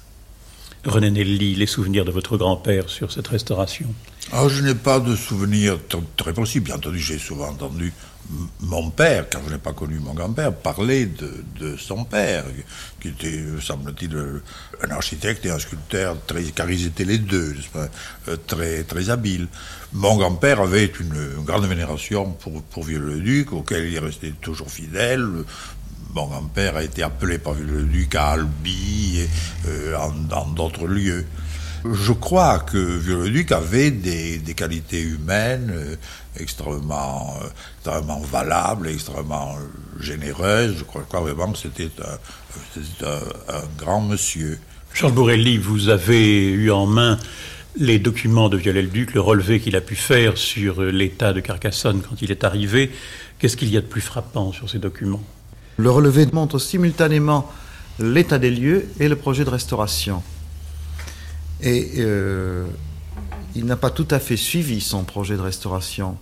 Je dirais Dieu merci parce que on aurait alors là vraiment pu lui faire le reproche de faire un bâtiment neuf à partir d'une ruine. Mais son dessin est toujours anecdotique. Il y a, on voit parfois un, maîtreur en train de, manier un mètre ou un fil à plomb, euh, des petits détails comme ça euh, qui euh, donnent un petit caractère humoristique à ses dessins. René Nelly, vous auriez aimé vous promener dans Carcassonne avec Mérimée en 1834 Ah, sûrement, sûrement.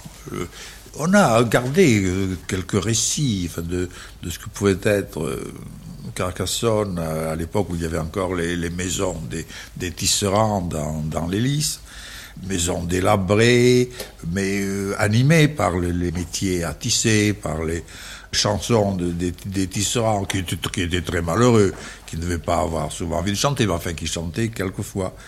Pour le touriste romantique, pour le touriste nourri de, de Chateaubriand, se, promener dans les lys à cette époque, entre cette espèce de tour de ruines fleuries et ces, et ces maisons laborieuses, tout cela devait être charmant. Mais c'était aussi bien dangereux. Et puis il y avait, euh, on n'insiste pas assez peut-être, il y avait le mystère de ces tours qui quelquefois étaient habitées. Il est probable qu'à l'époque de Mérimée, il y avait encore des gens comme ça qui, qui, habitaient le bas d'une tour ou une cabane adossée à la tour. Qu'en serait-il de Carcassonne si on l'avait laissé à, son sort naturel? Je crois que les tours auraient, auraient continué à s'effondrer ou à être vendues aux enchères pour en faire des matériaux de construction, qu'il ne resterait plus rien. Euh, le rêve de Viollet-le-Duc a été de restituer l'image de ce qu'était une forteresse médiévale on peut dire qu'il y a parfaitement réussi. On peut dire que les détails nous choquent à partir de notre sensibilité d'aujourd'hui, sensibilité que le duc a contribué à, constituer. Mais euh, dans l'ensemble, euh, c'est à, lui que l'on doit d'avoir ce témoignage irremplaçable euh, de la vie militaire du Moyen Âge.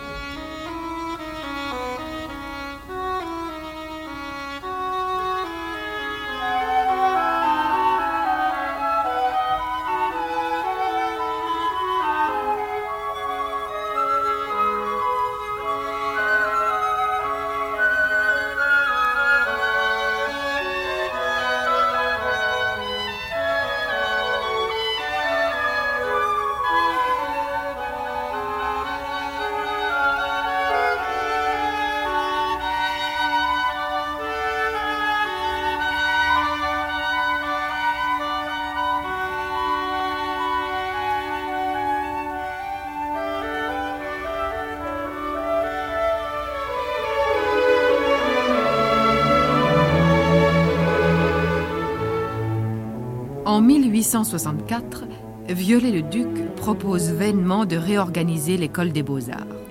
En 1865, il achève les travaux de Notre-Dame. L'année suivante, Viollet-le-Duc travaille à la cathédrale de Clermont-Ferrand où eut lieu en 1979 une exposition. C'est à Chamonix où depuis trois ans il fait de grandes courses dans le massif du Mont Blanc et est tombé dans une crevasse le 11 juillet 1870 qu'il apprend le 15 juillet la déclaration de guerre de la France à la Prusse. Pendant le siège de Paris, le lieutenant Viollet-le-Duc s'occupe de la protection de l'abbaye de Saint-Denis et de Notre-Dame. Il est condamné à mort par la Commune le 29 mars 1871 et rentre à Paris le 31 mai pour s'occuper de Notre-Dame, qui a subi un début d'incendie. En 1874, Eugène Emmanuel Viollet-le-Duc donne sa démission d'inspecteur général des édifices diocésains. En 1875, il commence à la demande du fils de Louis-Philippe, rentré en France, les travaux de restauration du château d'Eu près du Tréport.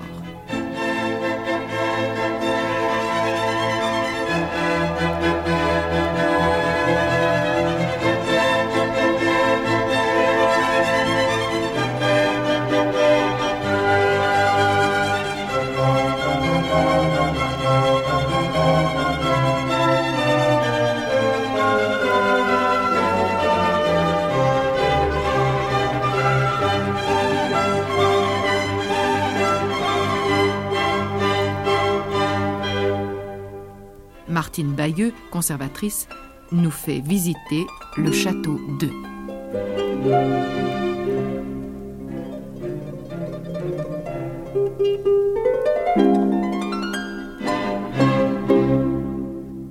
Quand Viollet-le-Duc a entrepris en janvier 1974 le gros chantier 2, qui était finalement son dernier chantier civil à la fin de sa vie, il connaissait depuis très longtemps la famille d'Orléans. Son père avait été en effet le, gardien des résidences royales pendant la, la Révolution de 1830. Et euh, la famille Viollet-le-Duc vivait à un moment auprès du roi. C'est Louis-Philippe qui, en payant une aquarelle, le banquet des dames, avait financé son premier voyage d'Italie. Et euh, malgré les changements de gouvernement, euh, la famille était restée en bons termes. C'est Viollet-le-Duc qui s'était occupé, par exemple, ensuite du rapatriement des cendres du roi Louis-Philippe, qui était à Weybridge en Angleterre, et euh, les avait fait ramener à Dreux. Et ils, entretenaient avec les descendants de, bons rapports. Alors c'est tout naturellement que Viollet-le-Duc a travaillé à Dreux, un petit peu à Amboise, et puis ensuite le comte de Paris lui a demandé de restaurer son, son pauvre château de Heu, qui était tout délabré, tout triste et si humide.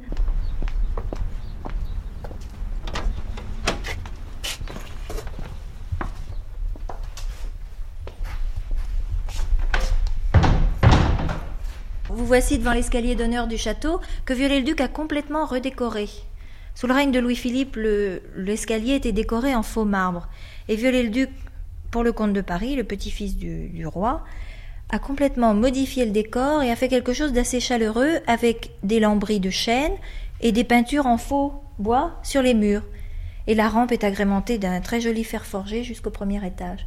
Et au plafond, vous voyez tous les blasons des comtes d'Eux que le Viollet-le-Duc a repeints parce qu'ils étaient en, mauvais état. Et il a agrémenté le ciel d'une percée nuageuse qui remplace un tableau de Jouvenet qui avait dû être euh, détruit sûrement à cause des, champignons.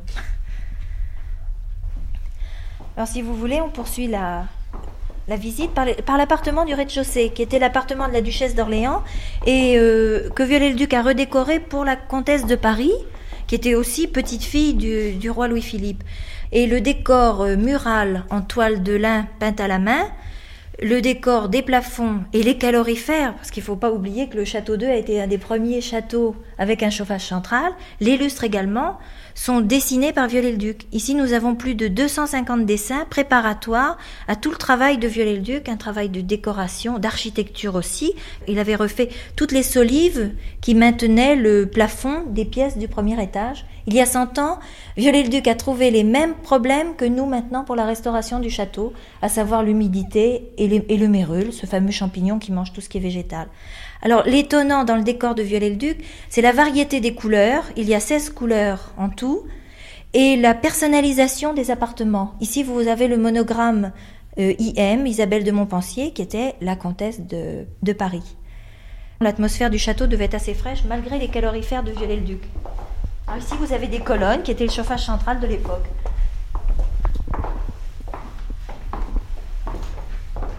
Ici, c'était le grand salon de réception de la comtesse de Paris. Il dessinait aussi les lustres. C'est la maison Chabrier qui avait fait tous les lustres. Alors pour cette pièce-là, il y, a, eu un petit problème, c'est que le comte de Paris voulait percer une deuxième fenêtre sur le jardin à la française. Il y avait une échauguette et on ne pouvait pas percer de fenêtre. Alors Viollet-le-Duc a fait deux vitraux. Vous les voyez de part et d'autre de la porte. Il, est signé d'ailleurs celui-ci. Il y a le monogramme Viollet-le-Duc et Oudinot, qui était son maître verrier qui l'avait aidé. Et le- les vitraux portent les blasons de la maison d'Orléans. Ce qui permettait d'avoir de la lumière dans cette euh, pièce-là.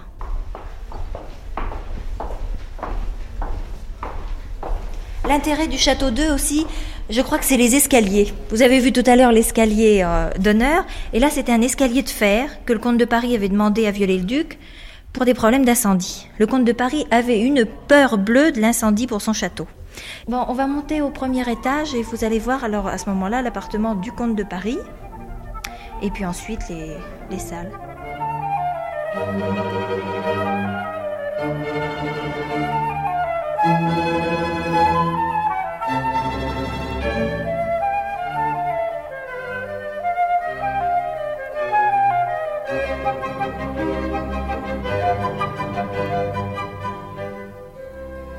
Alors ici, nous sommes dans l'appartement du comte de Paris.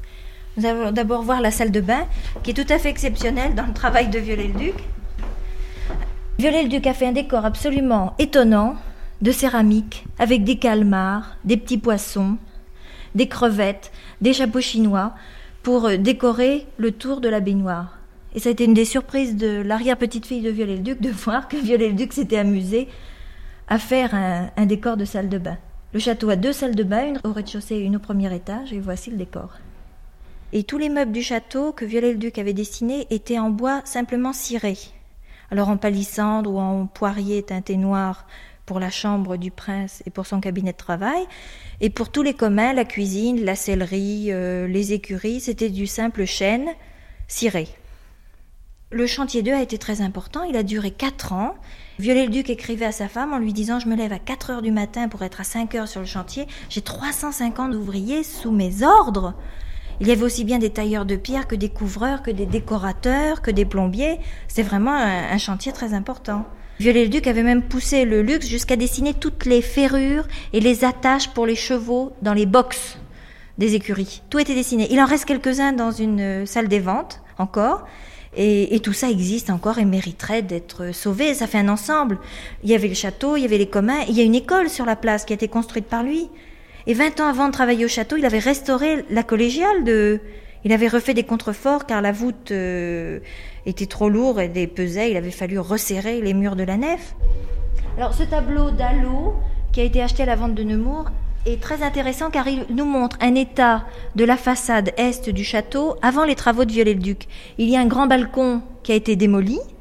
Et ensuite, le comte de Paris a demandé à Viollet-le-Duc de recreuser pour faire des cuisines sous le château. Et aux deux extrémités, on, en voit que l'extrémité sud, il y a des pots à feu sur une terrasse. Et là encore, Viollet-le-Duc a, a, travaillé, il a fait des fenêtres beaucoup plus basses, un petit toit en pente pour résoudre les problèmes d'infiltration d'eau.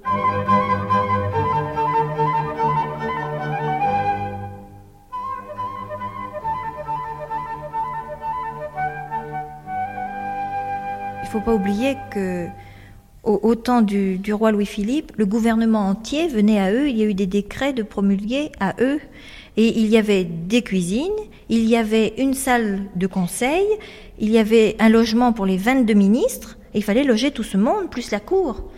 Et Viollet-le-Duc, quand il est revenu, euh, venu pour le comte de Paris en 1874, a remis en état tous ces bâtiments, et il y avait beaucoup plus de voitures que du temps de Louis-Philippe. Il a fallu créer des écuries et des, une sellerie et des remises avec tous les services que cela impose, y compris le trou à fumier et la petite forge qui existe encore.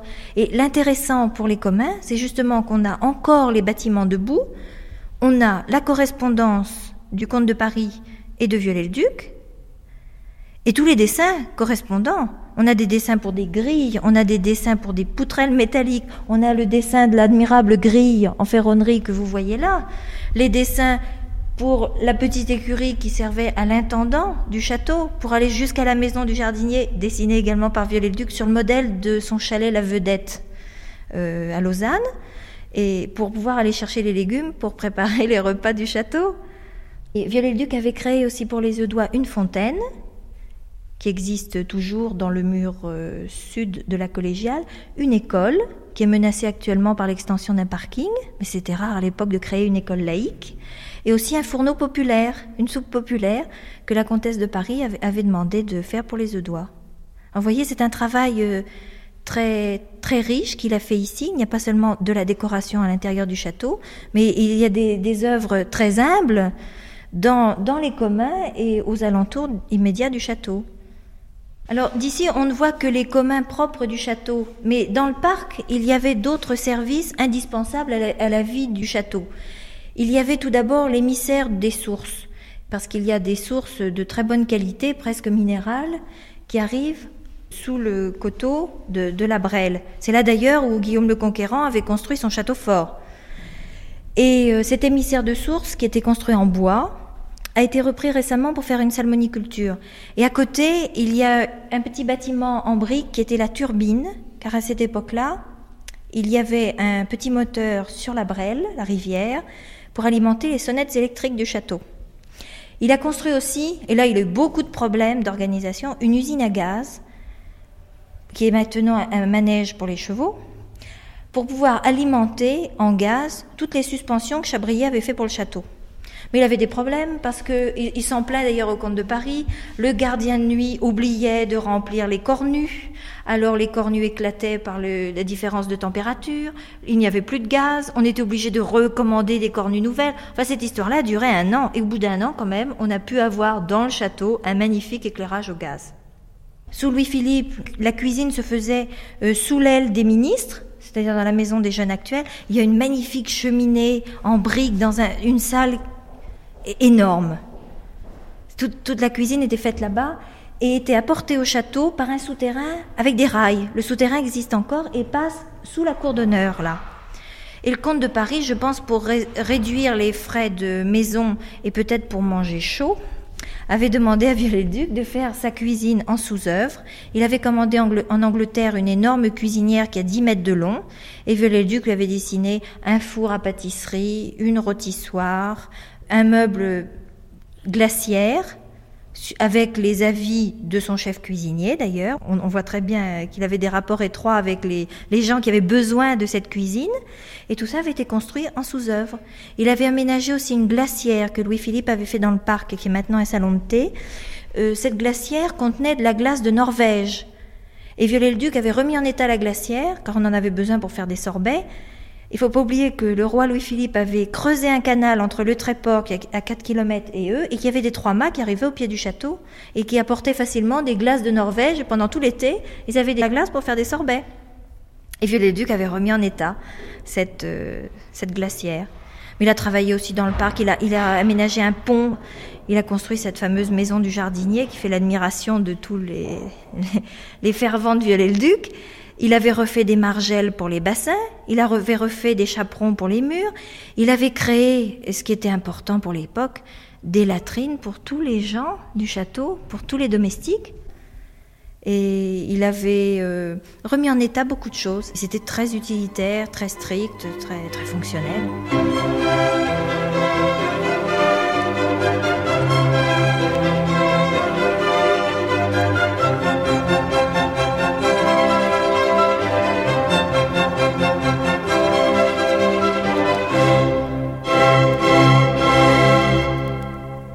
Viollet-le-Duc a constamment été présent dans cette émission par des textes que nous avons cités qui ont été commentés par euh, des archéologues ou par des historiens.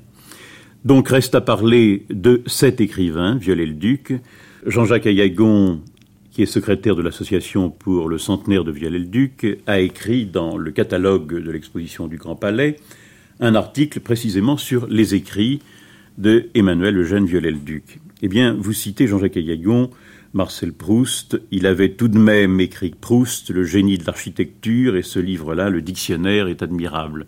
Le dictionnaire, nous en avons entendu quelques extraits, mais je crois qu'il faudrait nous montrer un peu comment Viollet-le-Duc est devenu simultanément architecte, dessinateur et écrivain. Je pense que les, les, deux choses, ou plutôt les trois choses, ne sont absolument pas inséparables. Au XIXe siècle, l'architecture connaît une situation de crise les architectes éprouvent le besoin de se justifier, de justifier leur existence face au public. N'oubliez pas que c'est à cette période, c'est à cette époque, que Gustave Flaubert écrivait dans son dictionnaire des idées reçues Architectes, tous des imbéciles, oublient toujours l'escalier dans les maisons. En effet, à une époque où la construction appartenait de plus en plus aux ingénieurs, aux entrepreneurs, aux simples maçons, les architectes apparaissaient comme des artistes un peu marginaux qui avaient donc besoin de justifier devant, leur, devant le public l'existence de leur art et l'excellence de leur art. C'est pour ça que les grands architectes du XIXe siècle, et tout particulièrement Viollet-le-Duc, sont également des écrivains. Le dessinateur, avant de passer à l'écrivain. Oui, le dessinateur, Viollet-le-Duc est un dessinateur prodigieux. Je crois que la grande leçon des expositions du centenaire aura été de faire connaître au public ce dessinateur. En effet, dans tous les domaines, les leçons sont discutables, mais dans ce domaine, dans le domaine du dessin, la leçon, elle, est tout à fait indiscutable. Tant euh, dans le paysage que dans la caricature, que dans le relevé très précis d'architecture, qui est également euh, parfois dans la peinture et très souvent dans l'aquarelle. Viollet-le-Duc prouve un talent d'artiste très solide. Ses dessins sont à la fois des dessins qui euh, révèlent un sens prodigieux de l'observation, qui révèlent également un sens de la poésie, de la couleur, de la beauté tout à fait exceptionnel. Tous ceux qui liront ces textes de Viollet-le-Duc verront à quel point, au fond, le dessin nourrit son argumentation constamment. Tout repose sur la chose vue. Et en même temps, euh, le fait de dessiner, pour lui, ne fait qu'un avec le fait de fabriquer, le fait de comprendre. Il n'y a pas un homo faber et un homo sapiens, il y a un homme qui dessine, et cet homme qui dessine est à la fois l'homme qui fait, et l'homme qui sent, et l'homme qui pense. Tout à fait. D'ailleurs, à la fin de l'histoire d'un dessinateur, Viollet-le-Duc écrit Voir, c'est savoir. Pour lui, le dessin doit démontrer en montrant. Ce n'est pas pour rien qu'il exécute, par exemple, en 1865, des très grands dessins pour l'école spéciale d'architecture. Ces dessins sont des écorchés de bâtiments de toutes les époques, écorchés d'un temple grec, écorcher euh, des termes romains, et à travers cette représentation très précise, très scrupuleuse, il veut non seulement dessiner, émouvoir, mais également montrer et démontrer. Donc vous voyez, en effet, les deux choses sont chez lui intimement liées. Et c'est probablement parce qu'il a dessiné qu'il est arrivé à cette conception, au fond organique du gothique, qui était très nouvelle à l'époque, car si on ouvre Chateaubriand au génie du christianisme, on s'aperçoit que pour euh, cet homme qui a éveillé le sentiment gothique, le sentiment des ruines, ce qu'on appelle le style troubadour, eh bien, le gothique fait de belles ruines, car, dit Chateaubriand, il est tout composé de vide, et se décore ensuite plus aisément que les pleins des ordres grecs. La ronce fait sortir ses cercles bruns de l'embrasure d'une fenêtre, et le lierre se traînant le long des cloîtres septentrionaux retombe en feston dans les arcades. Il est évident que si on avait pris ces textes à la lettre, la France serait couverte de ruines d'églises gothiques qui reverdiraient à chaque printemps, mais qui ne seraient pas fréquentables. Oui, tout à fait. C'est là que Viollet-le-Duc, en effet, innove.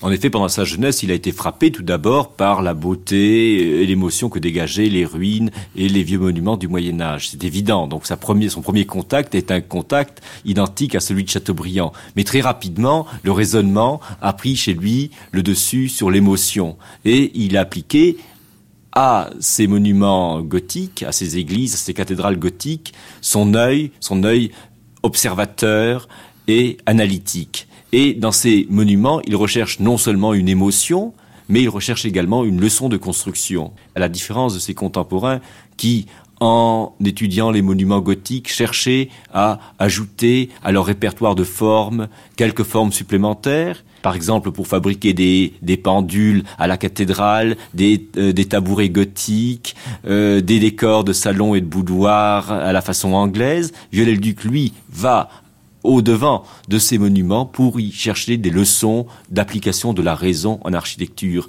Et si par exemple devant le palais des Doges à Venise, il s'écrit le palais des Doges, c'est le Parthénon du Moyen Âge, c'est pour bien montrer que la raison qui euh, s'est manifestée à la fois avec perfection et élégance chez les Grecs, s'était également manifesté avec la même perfection, la même excellence chez les gothiques, et que dans l'une et l'autre de ces architectures, on retrouve des leçons de raison à appliquer au temps moderne. Le classicisme, pour lui, est partout. Il est aussi bien au Moyen Âge que dans l'Antiquité. Absolument. Pour lui, le classicisme, c'est la raison. Et la raison, on peut la trouver aussi bien euh, chez les anciens que chez les gothiques.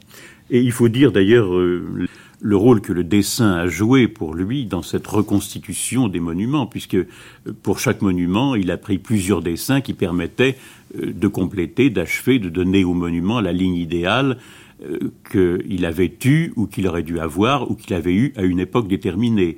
Donc c'est à travers des ébauches multipliées, des ébauches de dessinateurs, qu'il a retrouvé l'harmonie et l'équilibre complet du monument. Tout à fait. D'ailleurs, tout d'abord, j'aimerais enfin insister sur un point, c'est que Viollet-le-Duc possédait le sens du dessin à l'état quasiment inné. Pendant sa jeunesse, plus d'une fois dans la correspondance de son oncle de l'Écluse, on trouve des, passages qui montrent que sa famille était parfois agacée par ce besoin permanent chez lui de dessiner.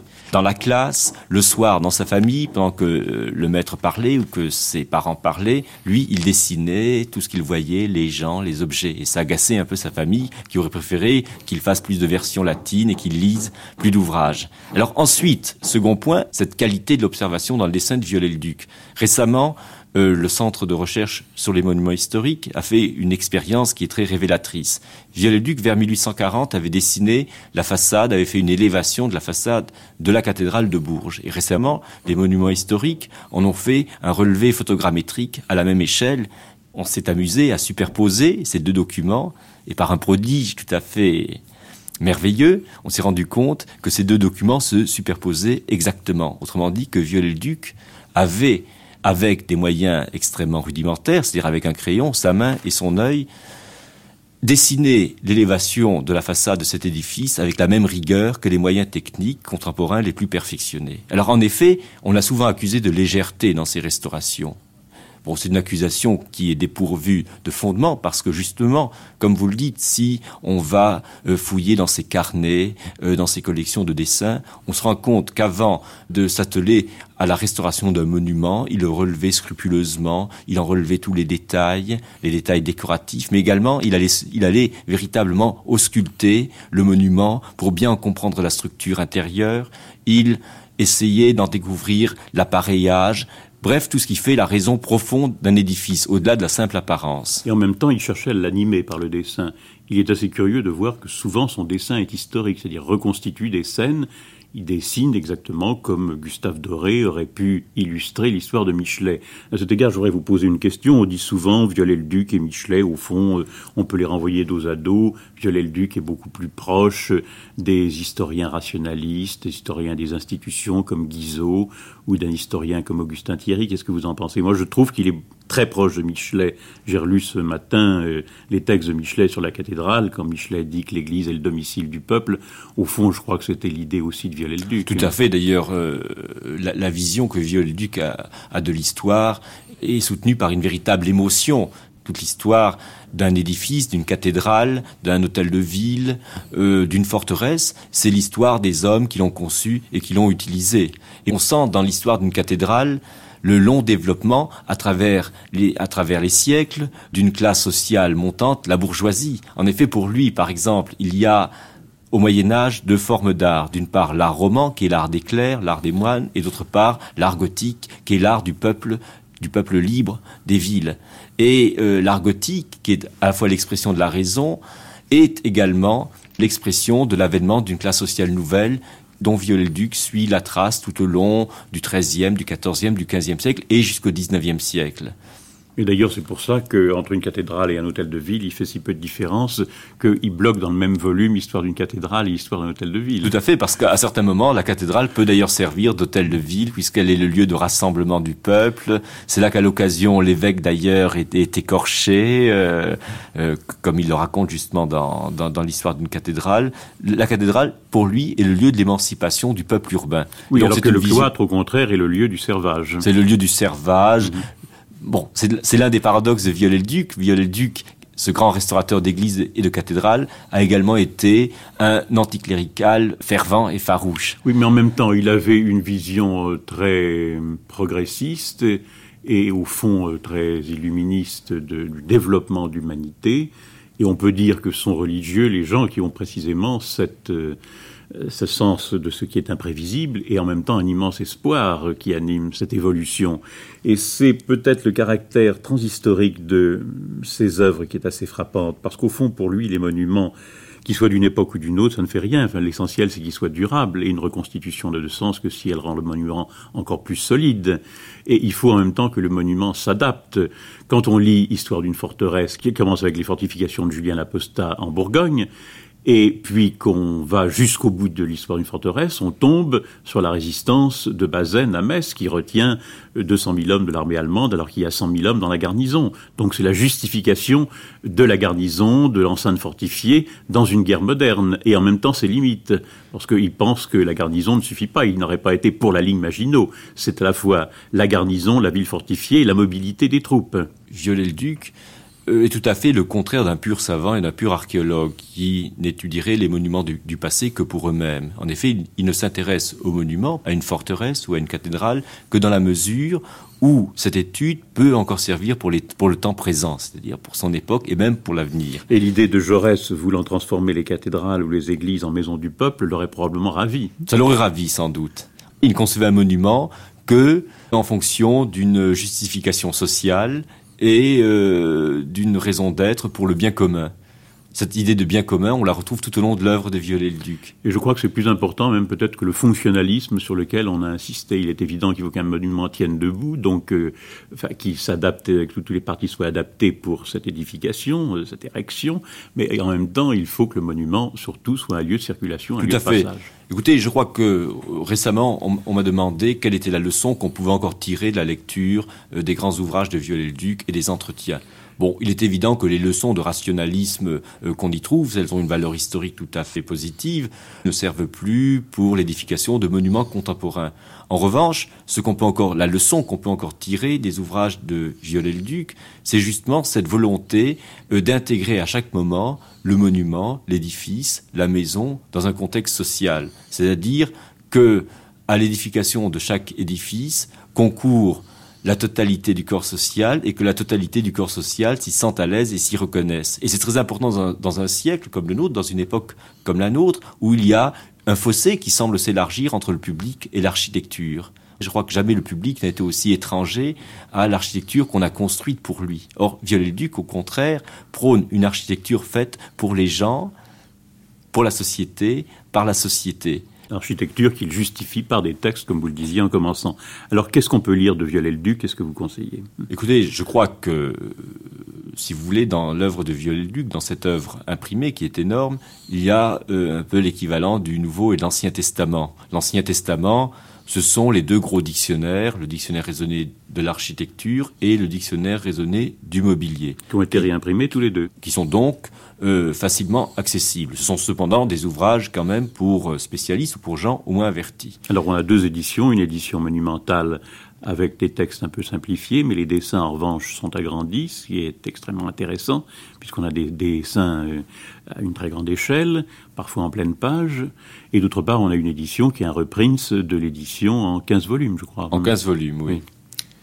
Bon, et d'autre part, si vous voulez, le Nouveau Testament de, Viollet-le-Duc, ce sont les entretiens sur l'architecture, dans lesquels, justement, il expose toutes ses idées sur l'architecture, sur l'architecture et la société, et sur la condition de l'architecte au XIXe siècle. Que reste-t-il à publier? Vous avez fait un catalogue admirable pour euh, l'exposition de l'école des beaux-arts avec beaucoup de textes, beaucoup de lettres d'Italie. Ces lettres, peut-on les lire? Qu'est-ce qu'il y a encore dans ces archives dont s'occupe son arrière-petite-fille, Madame Viollet-le-Duc? Les lettres d'Italie sont accessibles elles aussi au public. Elles ont été euh, publiées avec des notes et une présentation de Madame euh, Viollet-le-Duc, arrière-petite-fille d'Eugène Viollet-le-Duc elles ont été publiées en 1971, donc elles sont toujours, disponibles. D'autre part, euh, il y a l'œuvre imprimée de Viollet-le-Duc qui est énorme, je vous l'ai dit, mais également encore toute une partie de l'œuvre écrite de Viollet-le-Duc qui n'est pas imprimée, qui n'est pas encore publiée. Et notamment, il y a l'énorme masse de la correspondance qui devrait un jour être étudiée, publiée, parce qu'il est évident qu'elle est extrêmement révélatrice, à la fois euh, de l'œuvre de, de Viollet-le-Duc lui-même, mais également de l'œuvre de tous les contemporains avec lesquels il a été en correspondance. Oui, puis ce qui est passionnant, c'est qu'à travers tous ces textes, on voit la France du XIXe siècle telle qu'elle était. C'est un état des lieux. Tout à fait. Bah, songez que dans cette correspondance de Viollet-le-Duc, il y a des lettres à Mérimée, à Sainte-Beuve, à Napoléon III, à Victor Hugo. Alors vous comprenez, c'est tout un panorama de la société du XIXe siècle qu'on pourrait aborder par le biais de cette correspondance de Viollet-le-Duc. Et je crois que Pierre-Marie Ozas s'occupe de publier le journal des travaux de Notre-Dame. Exactement. Là, naturellement, il s'agit d'une publication qui, qui, sera du plus grand intérêt pour les archéologues, pour les historiens de l'architecture, pour les historiens de la restauration. Alors le problème, c'est de savoir s'il faut englober Viollet-le-Duc et les restaurations de Viollet-le-Duc euh, dans les monuments historiques, ou s'il faut considérer cela comme des restaurations d'une époque, et donc envisager nous-mêmes nos propres restaurations en gommant, en effaçant euh, ce que Viollet-le-Duc a pu faire. Voilà la façon dont, la question se pose. Alors je vous donnerai une réponse qui n'est pas une réponse de spécialiste, c'est une, c'est une réponse, je crois, de, qui pourrait représenter l'opinion commune, c'est qu'il n'y a pas de restauration innocente. Toute restauration projette sur un monument les goûts, les connaissances, les ignorances, les manies d'une époque. Il est évident qu'un jour, peut-être dans 20 ans, dans 30 ans, dans 50 ans, on reprochera à nos architectes des monuments historiques leur restauration. Or, l'avantage des restaurations de Viollet-le-Duc, c'est qu'elles sont vous le savez, extrêmement savante, extrêmement scrupuleuse, et souvent, d'un point de vue esthétique, bien supérieure à celle de ses contemporains. Également, ces restaurations expriment un moment de la vie du monument. Elles représentent l'apport du XIXe siècle au monument que Viollet-le-Duc a restauré. Or, vouloir dérestaurer les monuments, c'est vouloir tout simplement nier la valeur historique de l'apport d'un siècle et reprojeter sur le monument une autre vision idéale. Alors, au nom de quoi choisir l'état du XVIIIe siècle à l'état du monument après les restaurations de Viollet-le-Duc ben, C'est au nom de critères extrêmement abusifs, et je crois que ce serait une, erreur fatale pour les monuments que de les priver de cet apport du XIXe siècle, qui a plu, qui a déplu ensuite, qui pourra replaire un jour, voyez, mais le jugement appartient à l'histoire et n'appartient pas aux architectes et aux archéologues de la fin du XXe siècle. On n'a pas fait allusion dans cette émission, au fond, à cette question qui a traversé toute sa vie, qui a été la pierre d'achoppement. Ses craintes, quand il restaurait un monument, de voir tout s'effondrer, parce que c'était dans un état tel qu'il suffisait de bouger une pierre pour que l'édifice s'écroule. Par exemple, Vézelay. À l'égard des monuments, c'est un scrupule double. D'une part, respecter, malgré tout ce qu'on a pu dire, la vérité du monument, sa vérité historique, et d'autre part, scrupule à l'égard de l'état du monument, c'est-à-dire qu'il souhaite quand même faire en sorte que ce monument tienne. Et je crois que c'est quand même la préoccupation euh, majeure de tout, de tout architecte qu'il restaure ou qu'il construise, c'est de faire en sorte que l'édifice, dont dépend sa réputation, et dont il est responsable d'ailleurs d'un point de vue du point de vue légal, tienne et n'écrase pas les, les, foules qui s'y rassembleront. Les ouvrages restaurés par Viollet-le-Duc sont dans toute la France. Euh, je vous demanderai, Jean-Jacques Ayagon, de nous dire, de nous conseiller un itinéraire, non pas un itinéraire complet, c'est impossible. Il a restauré à la fois des églises de campagne, construit des maisons euh, particulières. Il y a tout un aspect architecte de Viollet-le-Duc, architecte novateur, euh, sur lequel on n'a pas assez insisté au cours de cette émission. Il n'est pas simplement un restaurateur, mais quand même, qu'est-ce qu'il faut voir dans les quatre ou cinq euh, monuments fondamentaux de la France qu'il a restaurés? Tout simplement à Paris, tout d'abord, il faut voir naturellement Notre-Dame Ensuite, il faut voir quelques-unes des cathédrales et des édifices religieux majeurs du Moyen Âge qu'il a également restaurés. Il y a par exemple l'église la Madeleine à Vézelay. Il y a également tout près de Vézelay la salle synodale de Sens qu'il a également restaurée, qui était dans un état pitoyable. Il y a un peu plus au sud la cathédrale de Clermont-Ferrand qu'il a restaurée et qu'il a achevée puisqu'il en a achevé la façade la basilique Saint-Cernin de Toulouse, qu'il a complètement restaurée, et qu'il faut peut-être voir d'ailleurs avant que les architectes des monuments historiques s'acharnent à lui donner une face nouvelle. Donc vous voyez, ça fait déjà quatre monuments majeurs du Moyen Âge, tant de l'époque romane que de l'époque gothique. Naturellement, pour l'architecture civile, il faut voir Pierrefonds, qui n'est pas exactement une restauration, qui est plutôt une reconstruction, une nouvelle vision de l'édifice, puisque à Pierrefonds, Viollet-le-Duc a dû faire face à une commande officielle, une commande impériale. L'empereur et l'impératrice, en effet, souhaitaient faire de cette ruine médiévale un château à la Walter Scott, un château habitable pour les vacances d'été. Donc, Viollet-le-Duc en a restauré l'architecture, mais on a également recomposé le décor intérieur. Le mobilier, les sculptures sont assez intéressantes. Et également, autre grande restauration civile, il y a naturellement la cité de Carcassonne. Je n'ai indiqué là que les, pièces majeures de cette œuvre de restaurateur de Viollet-le-Duc. Il faut également être extrêmement attentif aux constructeurs qui, jusqu'à cette année, étaient complètement ignorés. On ne connaissait que ces restaurations. Or, je crois que tout le travail de recherche de ce centenaire a permis de faire connaître l'œuvre du constructeur, l'œuvre de celui qui a construit à Paris des habitations urbaines, qui a construit un peu à travers toute la France, de Saint-Brieuc jusqu'à Mulhouse, si on regarde vers le midi jusqu'à la région d'Alès, dans le Gard, une grande quantité euh, de résidences de campagne et de petits châteaux qui sont tous remarquables tant par la qualité de leur construction extérieure que par la qualité de leur décor intérieur. Également des petites, des petites églises, de ces églises que son disciple Anatole de Baudot appelait des églises de bourg et de village. Non, je crois qu'on peut terminer cette émission sur deux mots, ubiquité et universalité de Viollet-le-Duc.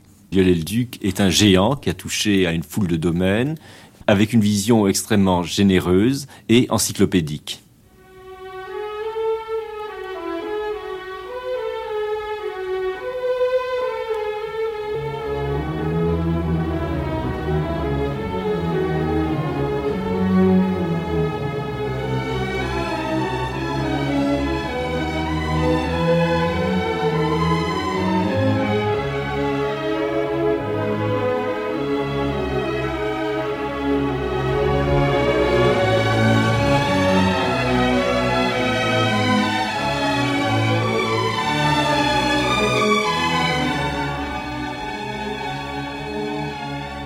Eugène Emmanuel, Viollet-le-Duc, le bâtisseur. Une émission de Pierre Cipriot, réalisée par Marie Vouillou.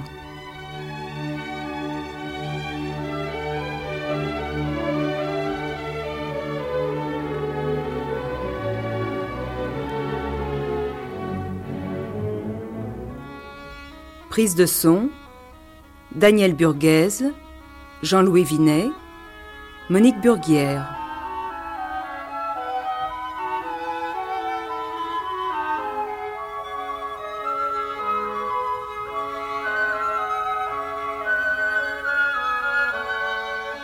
Avec Jean-Jacques Ayagon, Rulio Carlo Argan, Martine Bayeux, Alain Erland Brandenburg, Charles Bourrelli le père Hugues de l'autre, René Nelly, Jules Roy.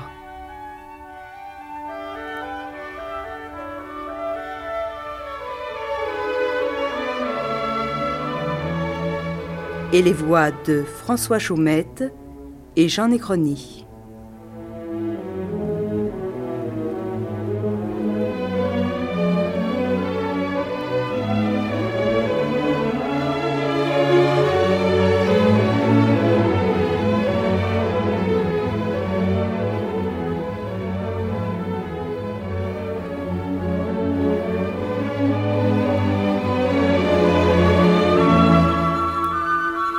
C'était Violet-le-Duc, le bâtisseur, un samedi de France Culture, proposé par Pierre Cipriot, diffusé la première fois le 14 juin 1980 sur France Culture.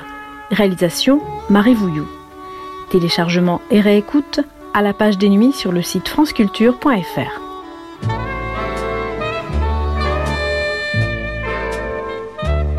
Je suis ce qu'on veut que je sois Poupée sans âme, j'ai le cœur froid. Au gré du vent, je me transforme. Objet d'amour à mille formes.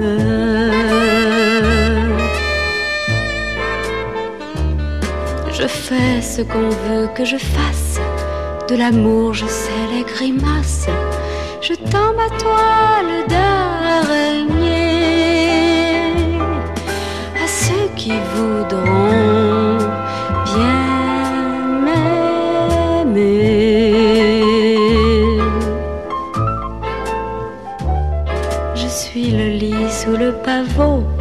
je sais donner l'amour qu'il faut. J'ai des extases de pucelle aux quatre vents. Je m'écartèle.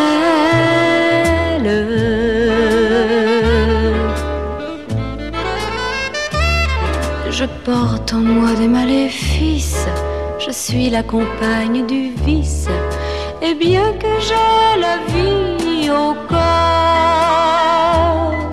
je suis plus morte que les morts.